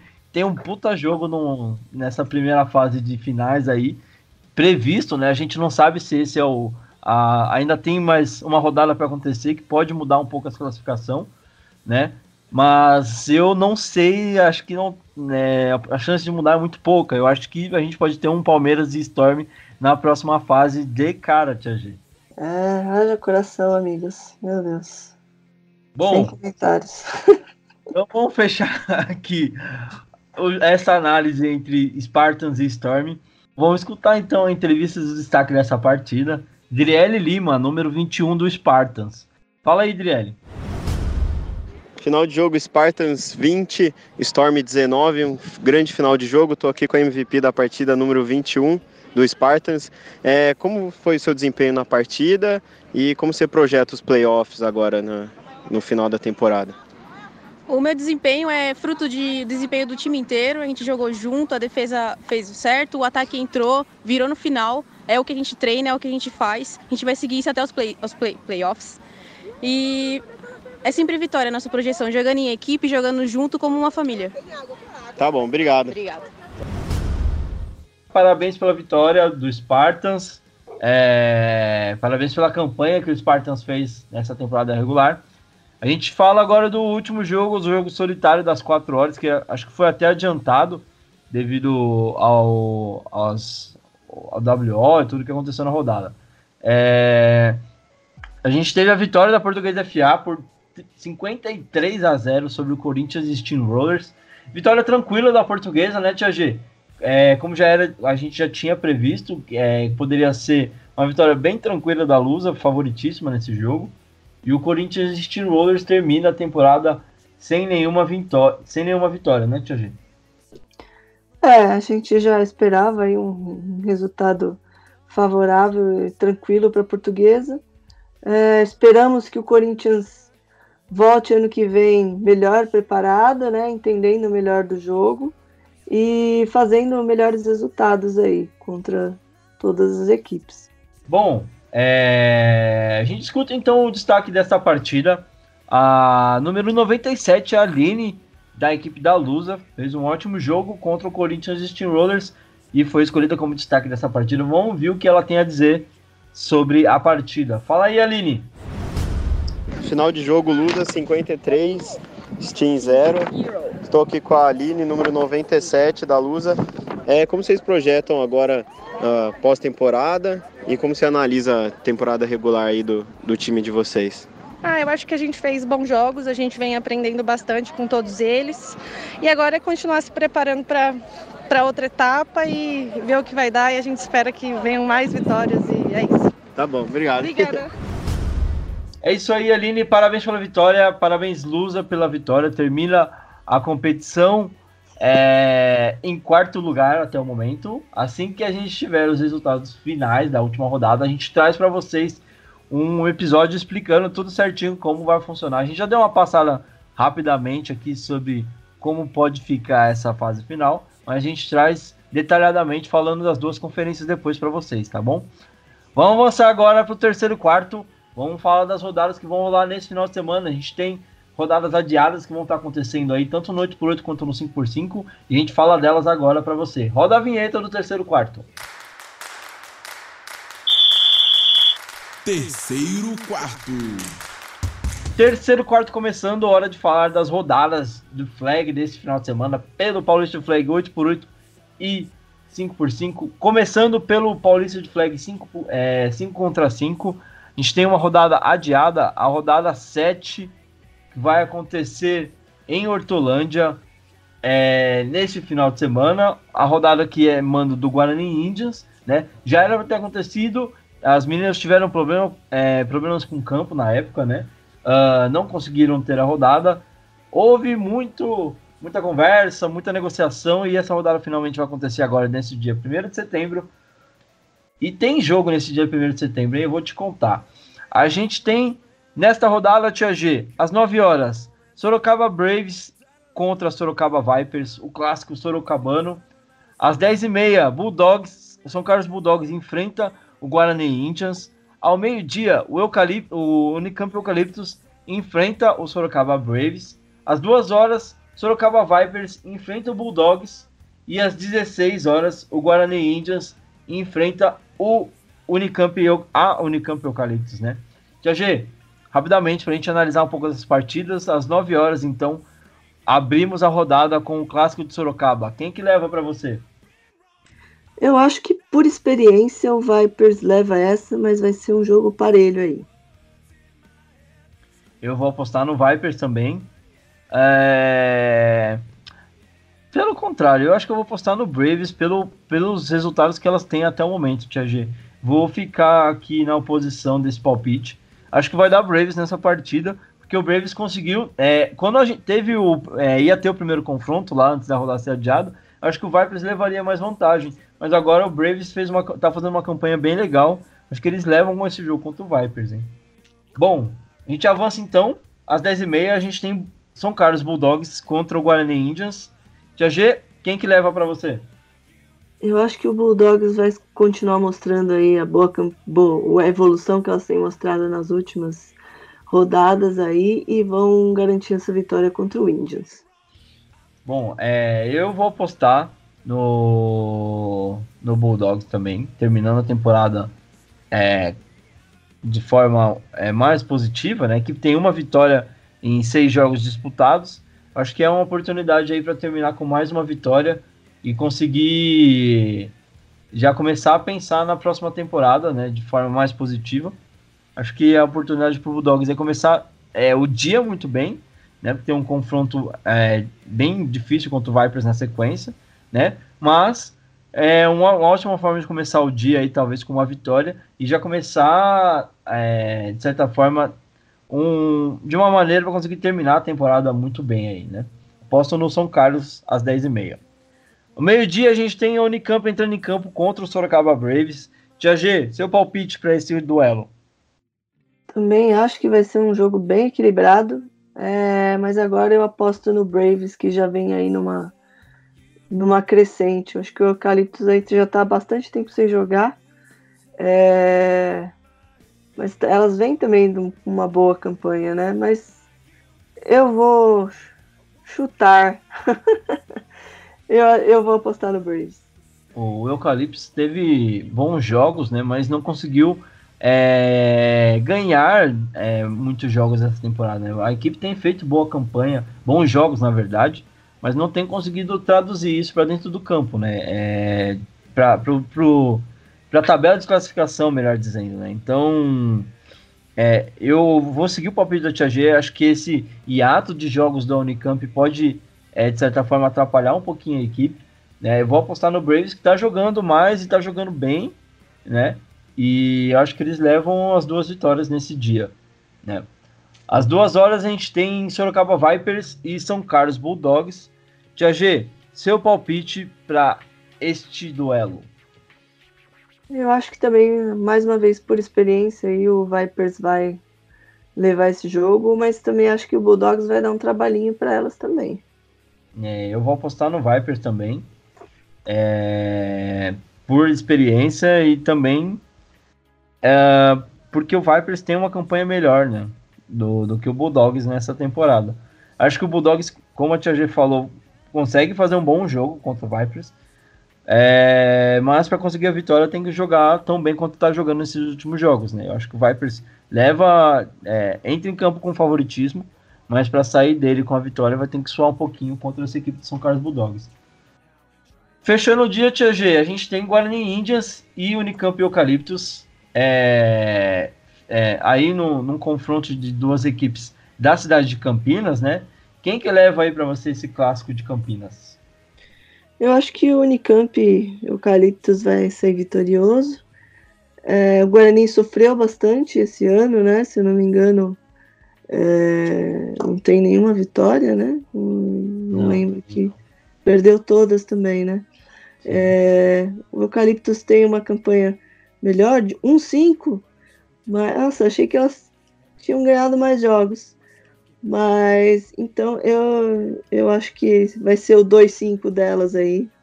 Vão ganhar do Indians e vão terminar o campeonato vencendo. É, a Unicamp, é, eu acho que fez uma temporada muito, é, muito boa no ano passado e, tem, e fez muitos bons jogos esse ano, né? Como eu falei no comentário anterior, não conseguiu passar esses bons jogos para a tabela de classificação, né? Tendo esse recorde, como a tia já falou, de apenas uma vitória em seis jogos disputados. Então, fica aí a oportunidade da, da, da Unicamp conseguir é, se, se pegar esse resultado né, positivo, uma oportunidade de fazer um resultado positivo aqui contra o Guarani Índias, já pensando na temporada de 2020, né, conseguir estruturar melhor a equipe para voltar melhor e conseguir fazer um campeonato ainda é, melhor, né, conseguir tra tra transformar essas boas atuações em vitórias e uma campanha melhor do que fez agora em 2019, né. É, fica a torcida porque esse time do Unicamp ele é muito bom, tem ótimas peças, mas realmente não conseguiu embalar. É, pegou jogos complicados também. Uh, fica aí a torcida para que o Unicamp consiga voltar e fazer um campeonato melhor. Assim como também fica a torcida para o Guarani Índias retornar no próximo ano, né? Diferente, com um, um jogo ma, mais. É, como é que eu posso dizer? Que consiga evoluir, né, para a próxima temporada, né, Tia G? Fez. É, teve alguns lampejos de que conseguiria é, evoluir durante a competição, mas acabou ficando só nisso, né? É, elas tiveram bons momentos, né, nos jogos. Inclusive na última rodada elas jogaram bem, mas é, faz parte. É, tem que aprender, pegar o que aprendeu, praticar, botar em prática para voltar no que vem com melhor estruturado e jogando aí é, de igual para igual com mais gente. Então Espero que fique o aprendizado, que façam bons jogos nessa última rodada aí para saírem é, animadas, né, para o ano que vem. Sim, importante e, isso. É, e mesmo que, que não saiam com a vitória, mas que saiam com a sensação de que elas tiveram é, alguma evolução durante o ano. Acho que isso é o mais importante. Exatamente. Até é o que, de certa forma, ajuda a equipe a encontrar motivação para voltar na próxima temporada, né? Porque Vim de uma temporada sem nenhuma vitória, você precisa analisar muito bem e conseguir ter alguma coisa que te faça, olha, tem, um, tem um, alguma coisa, existe potencial nessa equipe para a gente conseguir melhorar, né? Eu acho que é talvez o, o que talvez é, a gente possa colocar, como, colocar como o maior desafio dessa equipe do Guarani, né, Tia G? Sim, com certeza. É botar a cabeça no lugar, analisar friamente e bater a poeira e ano que vem tem mais. Isso aí é normal, primeiro ano de, de, campeonato delas. A gente imaginou que fosse né, o, o, o time do Mavericks, mas não é, era. Elas contas não vem ninguém do Mavericks. Né? É, então é um time novato que é normal sofrer no primeiro ano. Então é bola para frente e ano que vem tem mais. É isso aí, pessoal. Com isso a gente encerra as análises dessa rodada adiada, né? Rodada 7 adiada, que vai acontecer neste final de semana.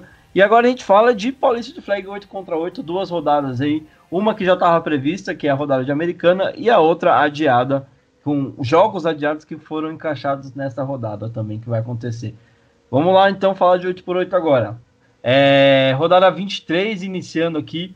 Ah, o mando é de Americana. Mando do, a, rodada vai acontecer em Americana, o mando é de Americana. É, e a gente teria três jogos nessa rodada. É, já vamos explicar por que teríamos, né? Então, às 10 horas, Barretos Bulls é, e Mogi Desbravadores jogariam por, por esta rodada. É, o que acontece, pessoal? Barretos Bulls é, declarou desistência da competição, tá? É, a equipe é, anunciou para a diretoria da, da competição que não possui mais atletas é, em seu elenco para conseguir terminar de cumprir o seu compromisso com a liga. Então, basicamente, já avisou que daria WO nesse jogo contra o Mogi Desbravadores. A equipe do Mogi já foi avisada para que não pudesse, não precisasse fazer a viagem até a Americana é, e, e gastar um dinheiro desnecessário. É, a, a, liga vai se pronunciar oficialmente sobre isso é, e também sobre a, a, postura que vai ser adotada é, com relação ao WO de Barretos Bulls. É, isso parte da comissão disciplinar e tudo mais. É, a gente espera passar para vocês mais informações assim que elas estiverem disponíveis para a gente, tá? Então, a gente vai ter dois jogos oficialmente nesta rodada, é, mas vale contar que Mogi Desbravadores já tem a vitória por 35 a 0, como diz o regulamento da competição, certo? Uh, então, as 13, é, esses horários que a gente vai passar aqui provavelmente devem ser mantidos. Caso eles se alterem, a gente passa para vocês pelas páginas oficiais do campeonato. Fiquem atentos. Então, às 13 horas, a gente tem a Americana Weavers enfrentando o Marginals Football. E às 3 horas, a gente tem a Unicamp Eucaliptus enfrentando o Bauru Badgers. Vamos falar desses dois jogos dessa rodada 23 e depois na sequência a gente já faz a análise da outra rodada de vários jogos adiados que a gente tem que vai rolar também. Então, Tarcísio, pergunto para você, Americanas, American Weavers e é, Marginals Football, que dá pra gente esperar desse jogo aí? Basicamente vitória de Americana, cara. O ataque sensação do campeonato, time muito forte contra a equipe que está em um ano de, de incógnita em si, porque está com poucos atletas, então tem sofrido bastante com isso. Vai enfrentar a equipe muito forte, que é a equipe de Americana, e eu acredito realmente que é a vitória de Americana. A Americana é favorita nesse jogo. É, é, e o Margins acho que está se planejando para o ano que vem para ver o que eles vão fazer realmente e qual a ideia deles para seguir o projeto, né? Projeto de flag. Tio Bill, você quer deixar algum comentário sobre esse jogo? Eu vi agora no Facebook aqui, navegando pela rede mundial de computadores, que a americana vai providenciar filmagem, a transmissão ao vivo desse, desse jogo, né? Espero que eles avisem que é para maiores de 18. Parece que o Xvideos vai mandar uma equipe para fazer a filmagem.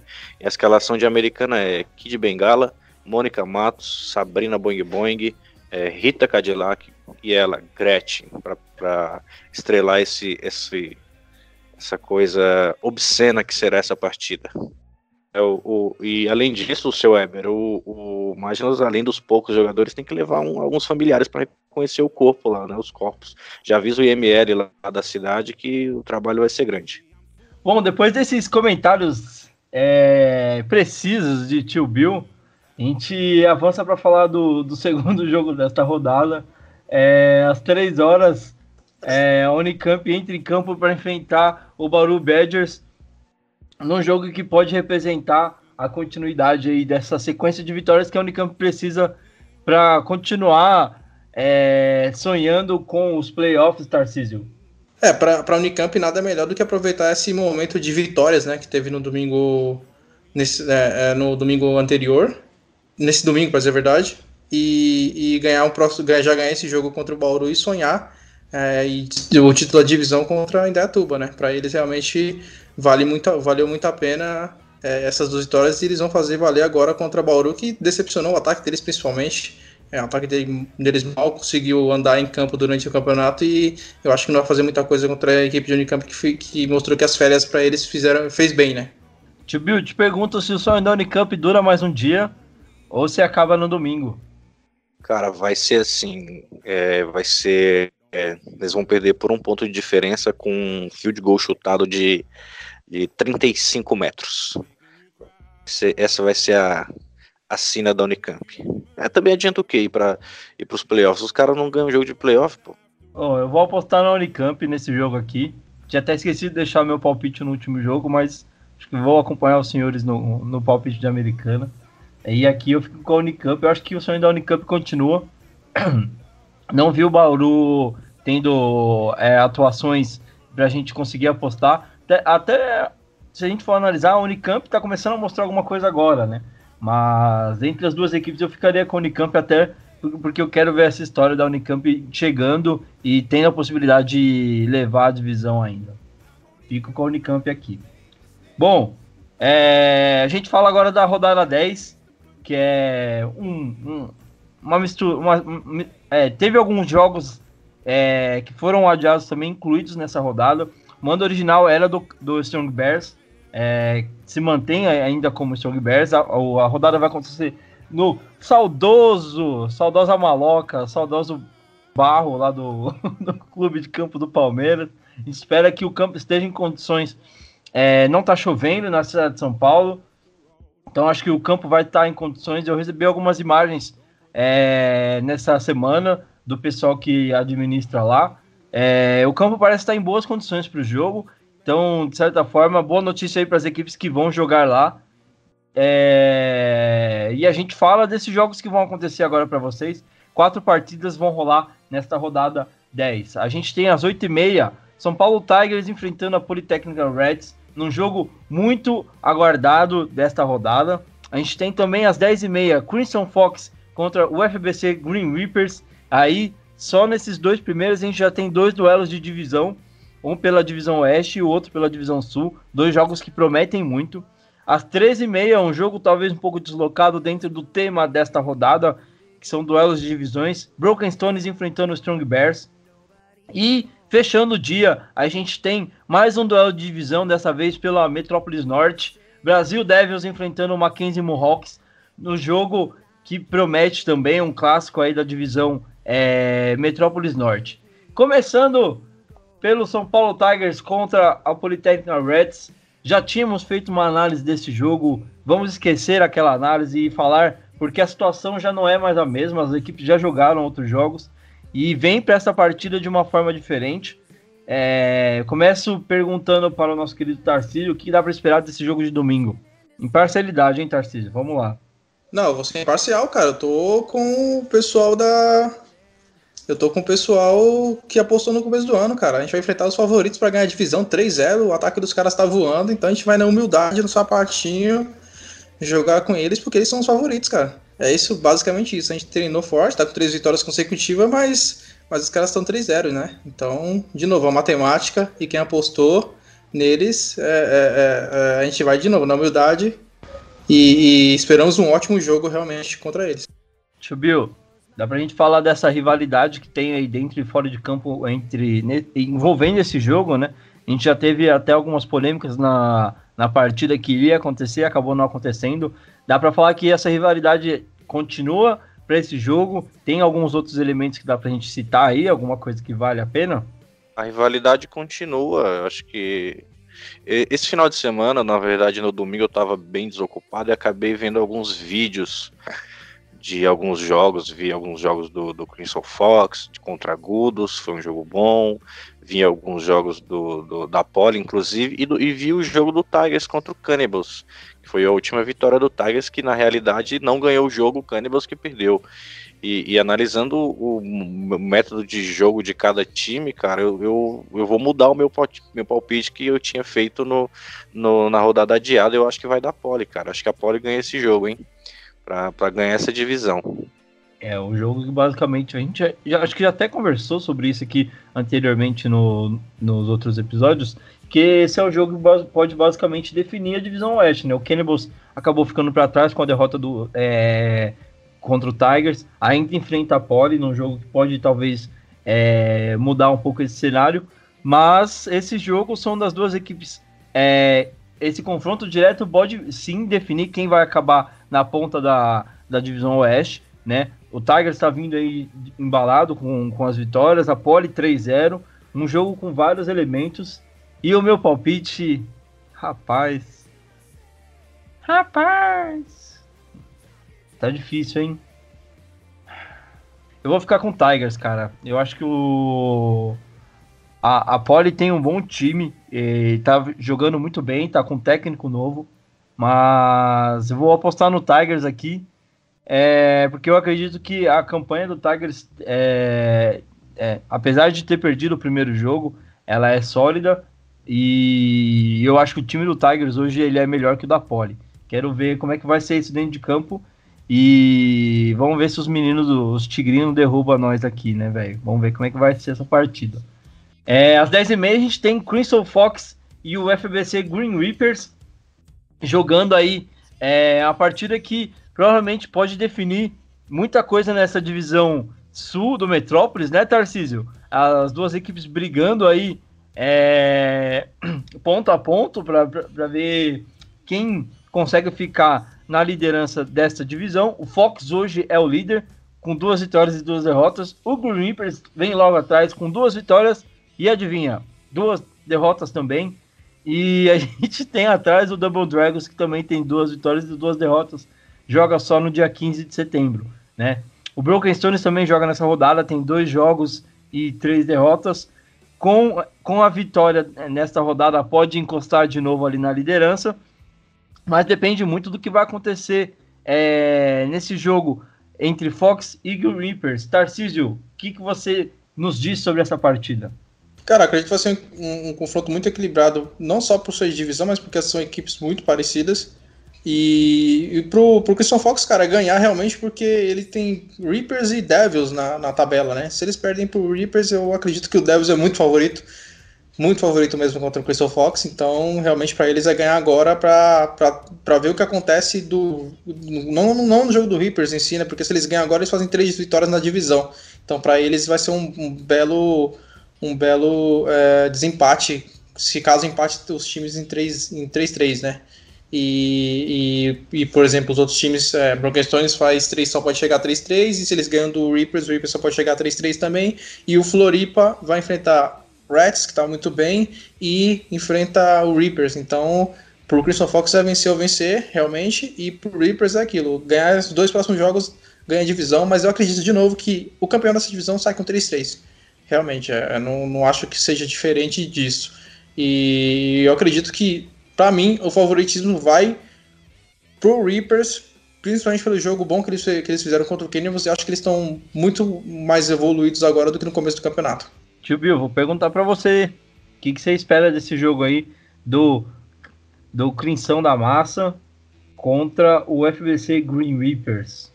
É o, é o, time mais emocionado. Crimão da massa, deixa eu fazer é a minha correção. Crimão da massa. O time mais emocionado do campeonato é o Crimão da massa com certeza. Depois da vitória contra o poderoso Broken Stones, as redes sociais dos caras eram algo maravilhoso, assim. É, o, um pessoal da bochecha rosada, criado a leite com pera e joga bolinha de gude no tapete, colocando vídeo com 509E, como se estivessem ressurgindo das cinzas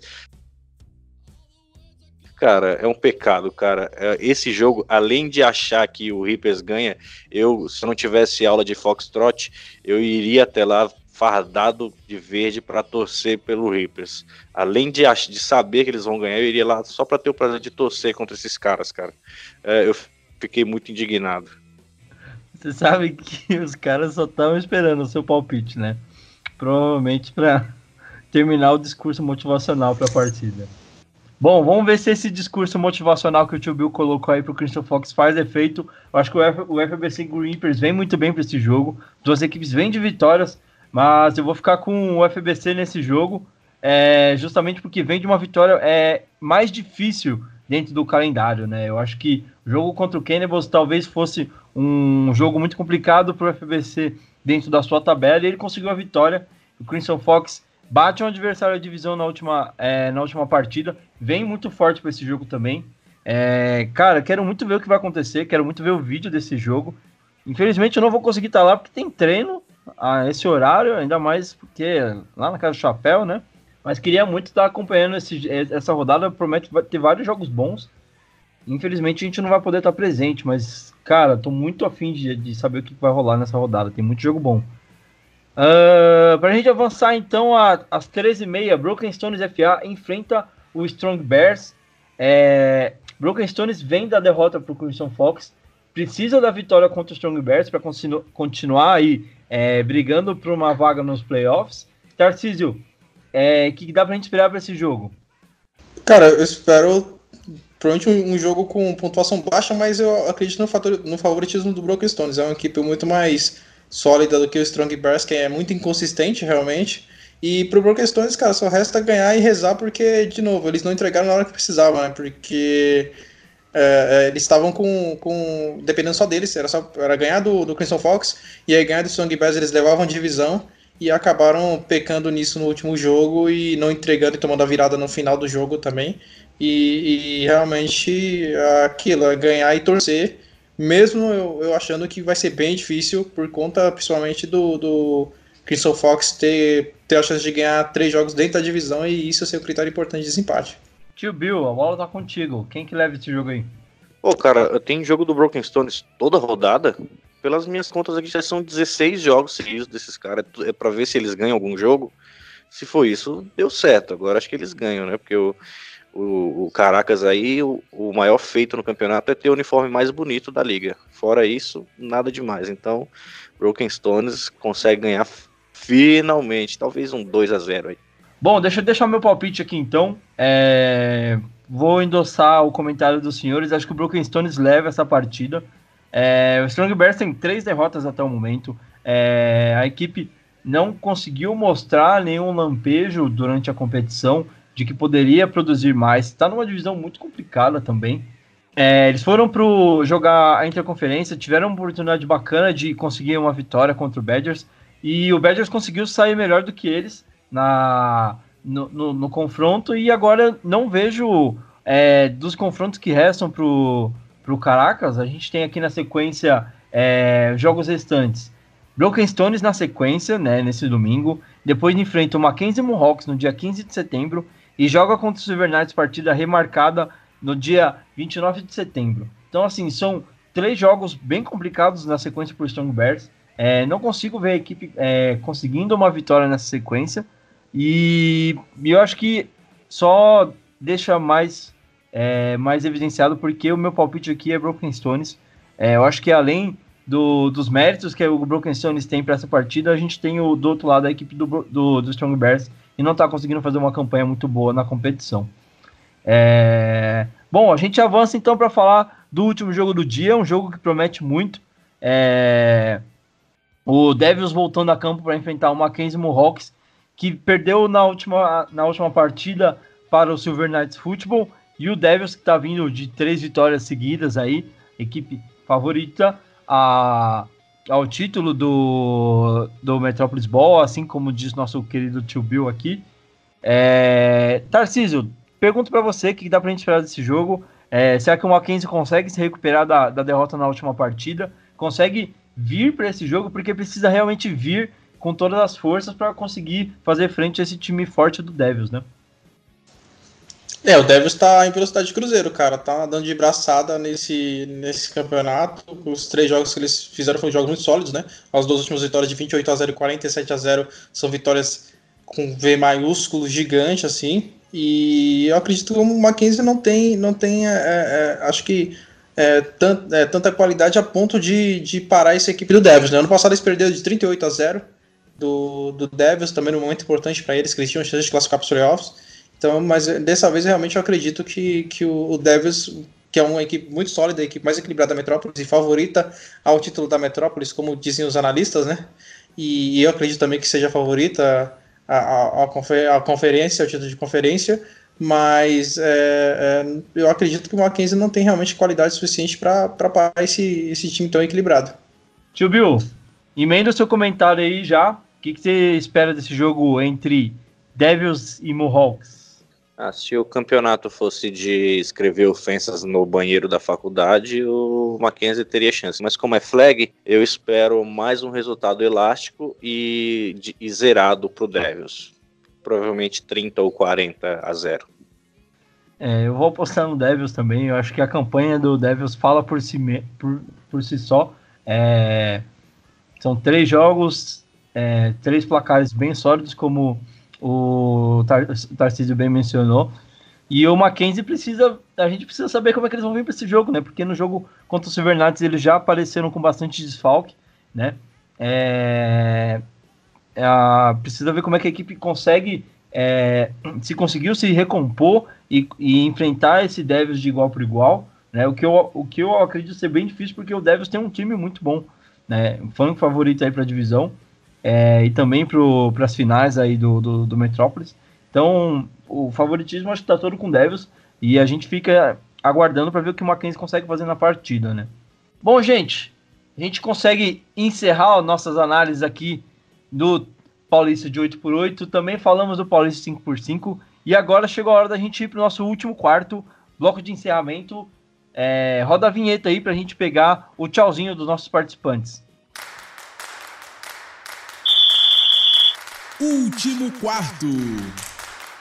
Último quarto começando e o nosso podcast de hoje, nosso episódio está terminando. A gente agradece demais a sua presença aqui hoje.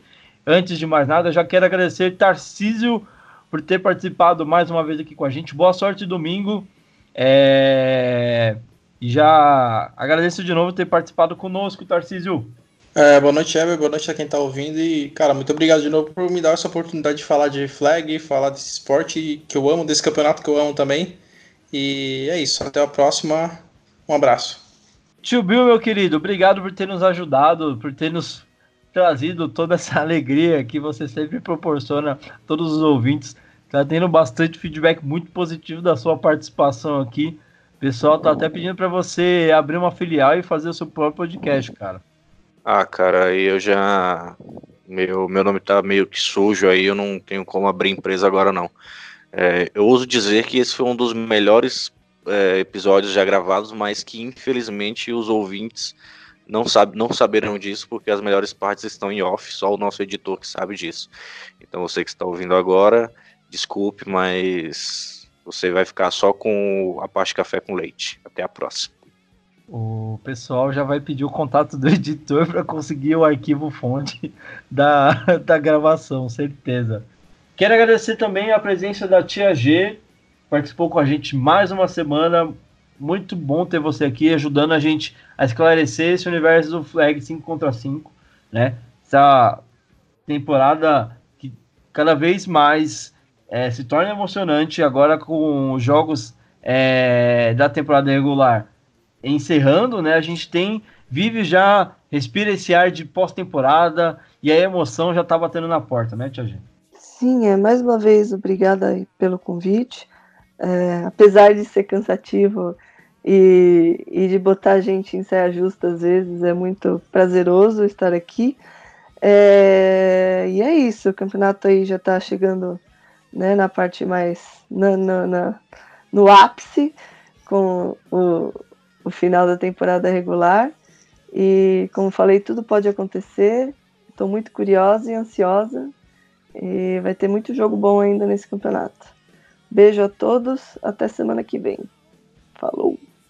Já quero agradecer também você, ouvinte, que nos presenteia com a sua audiência.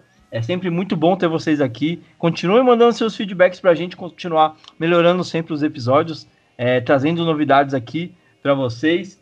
É, na semana que vem a gente volta com todas as análises deste jogo.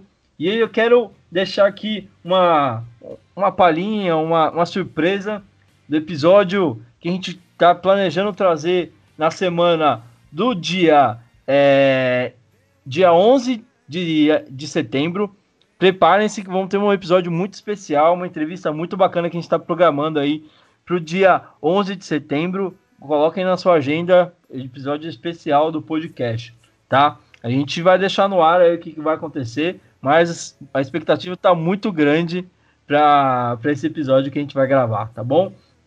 É, no mais, agradeço a todo mundo que participou com a gente hoje. Até semana que vem. Um abraço e tchau, tchau.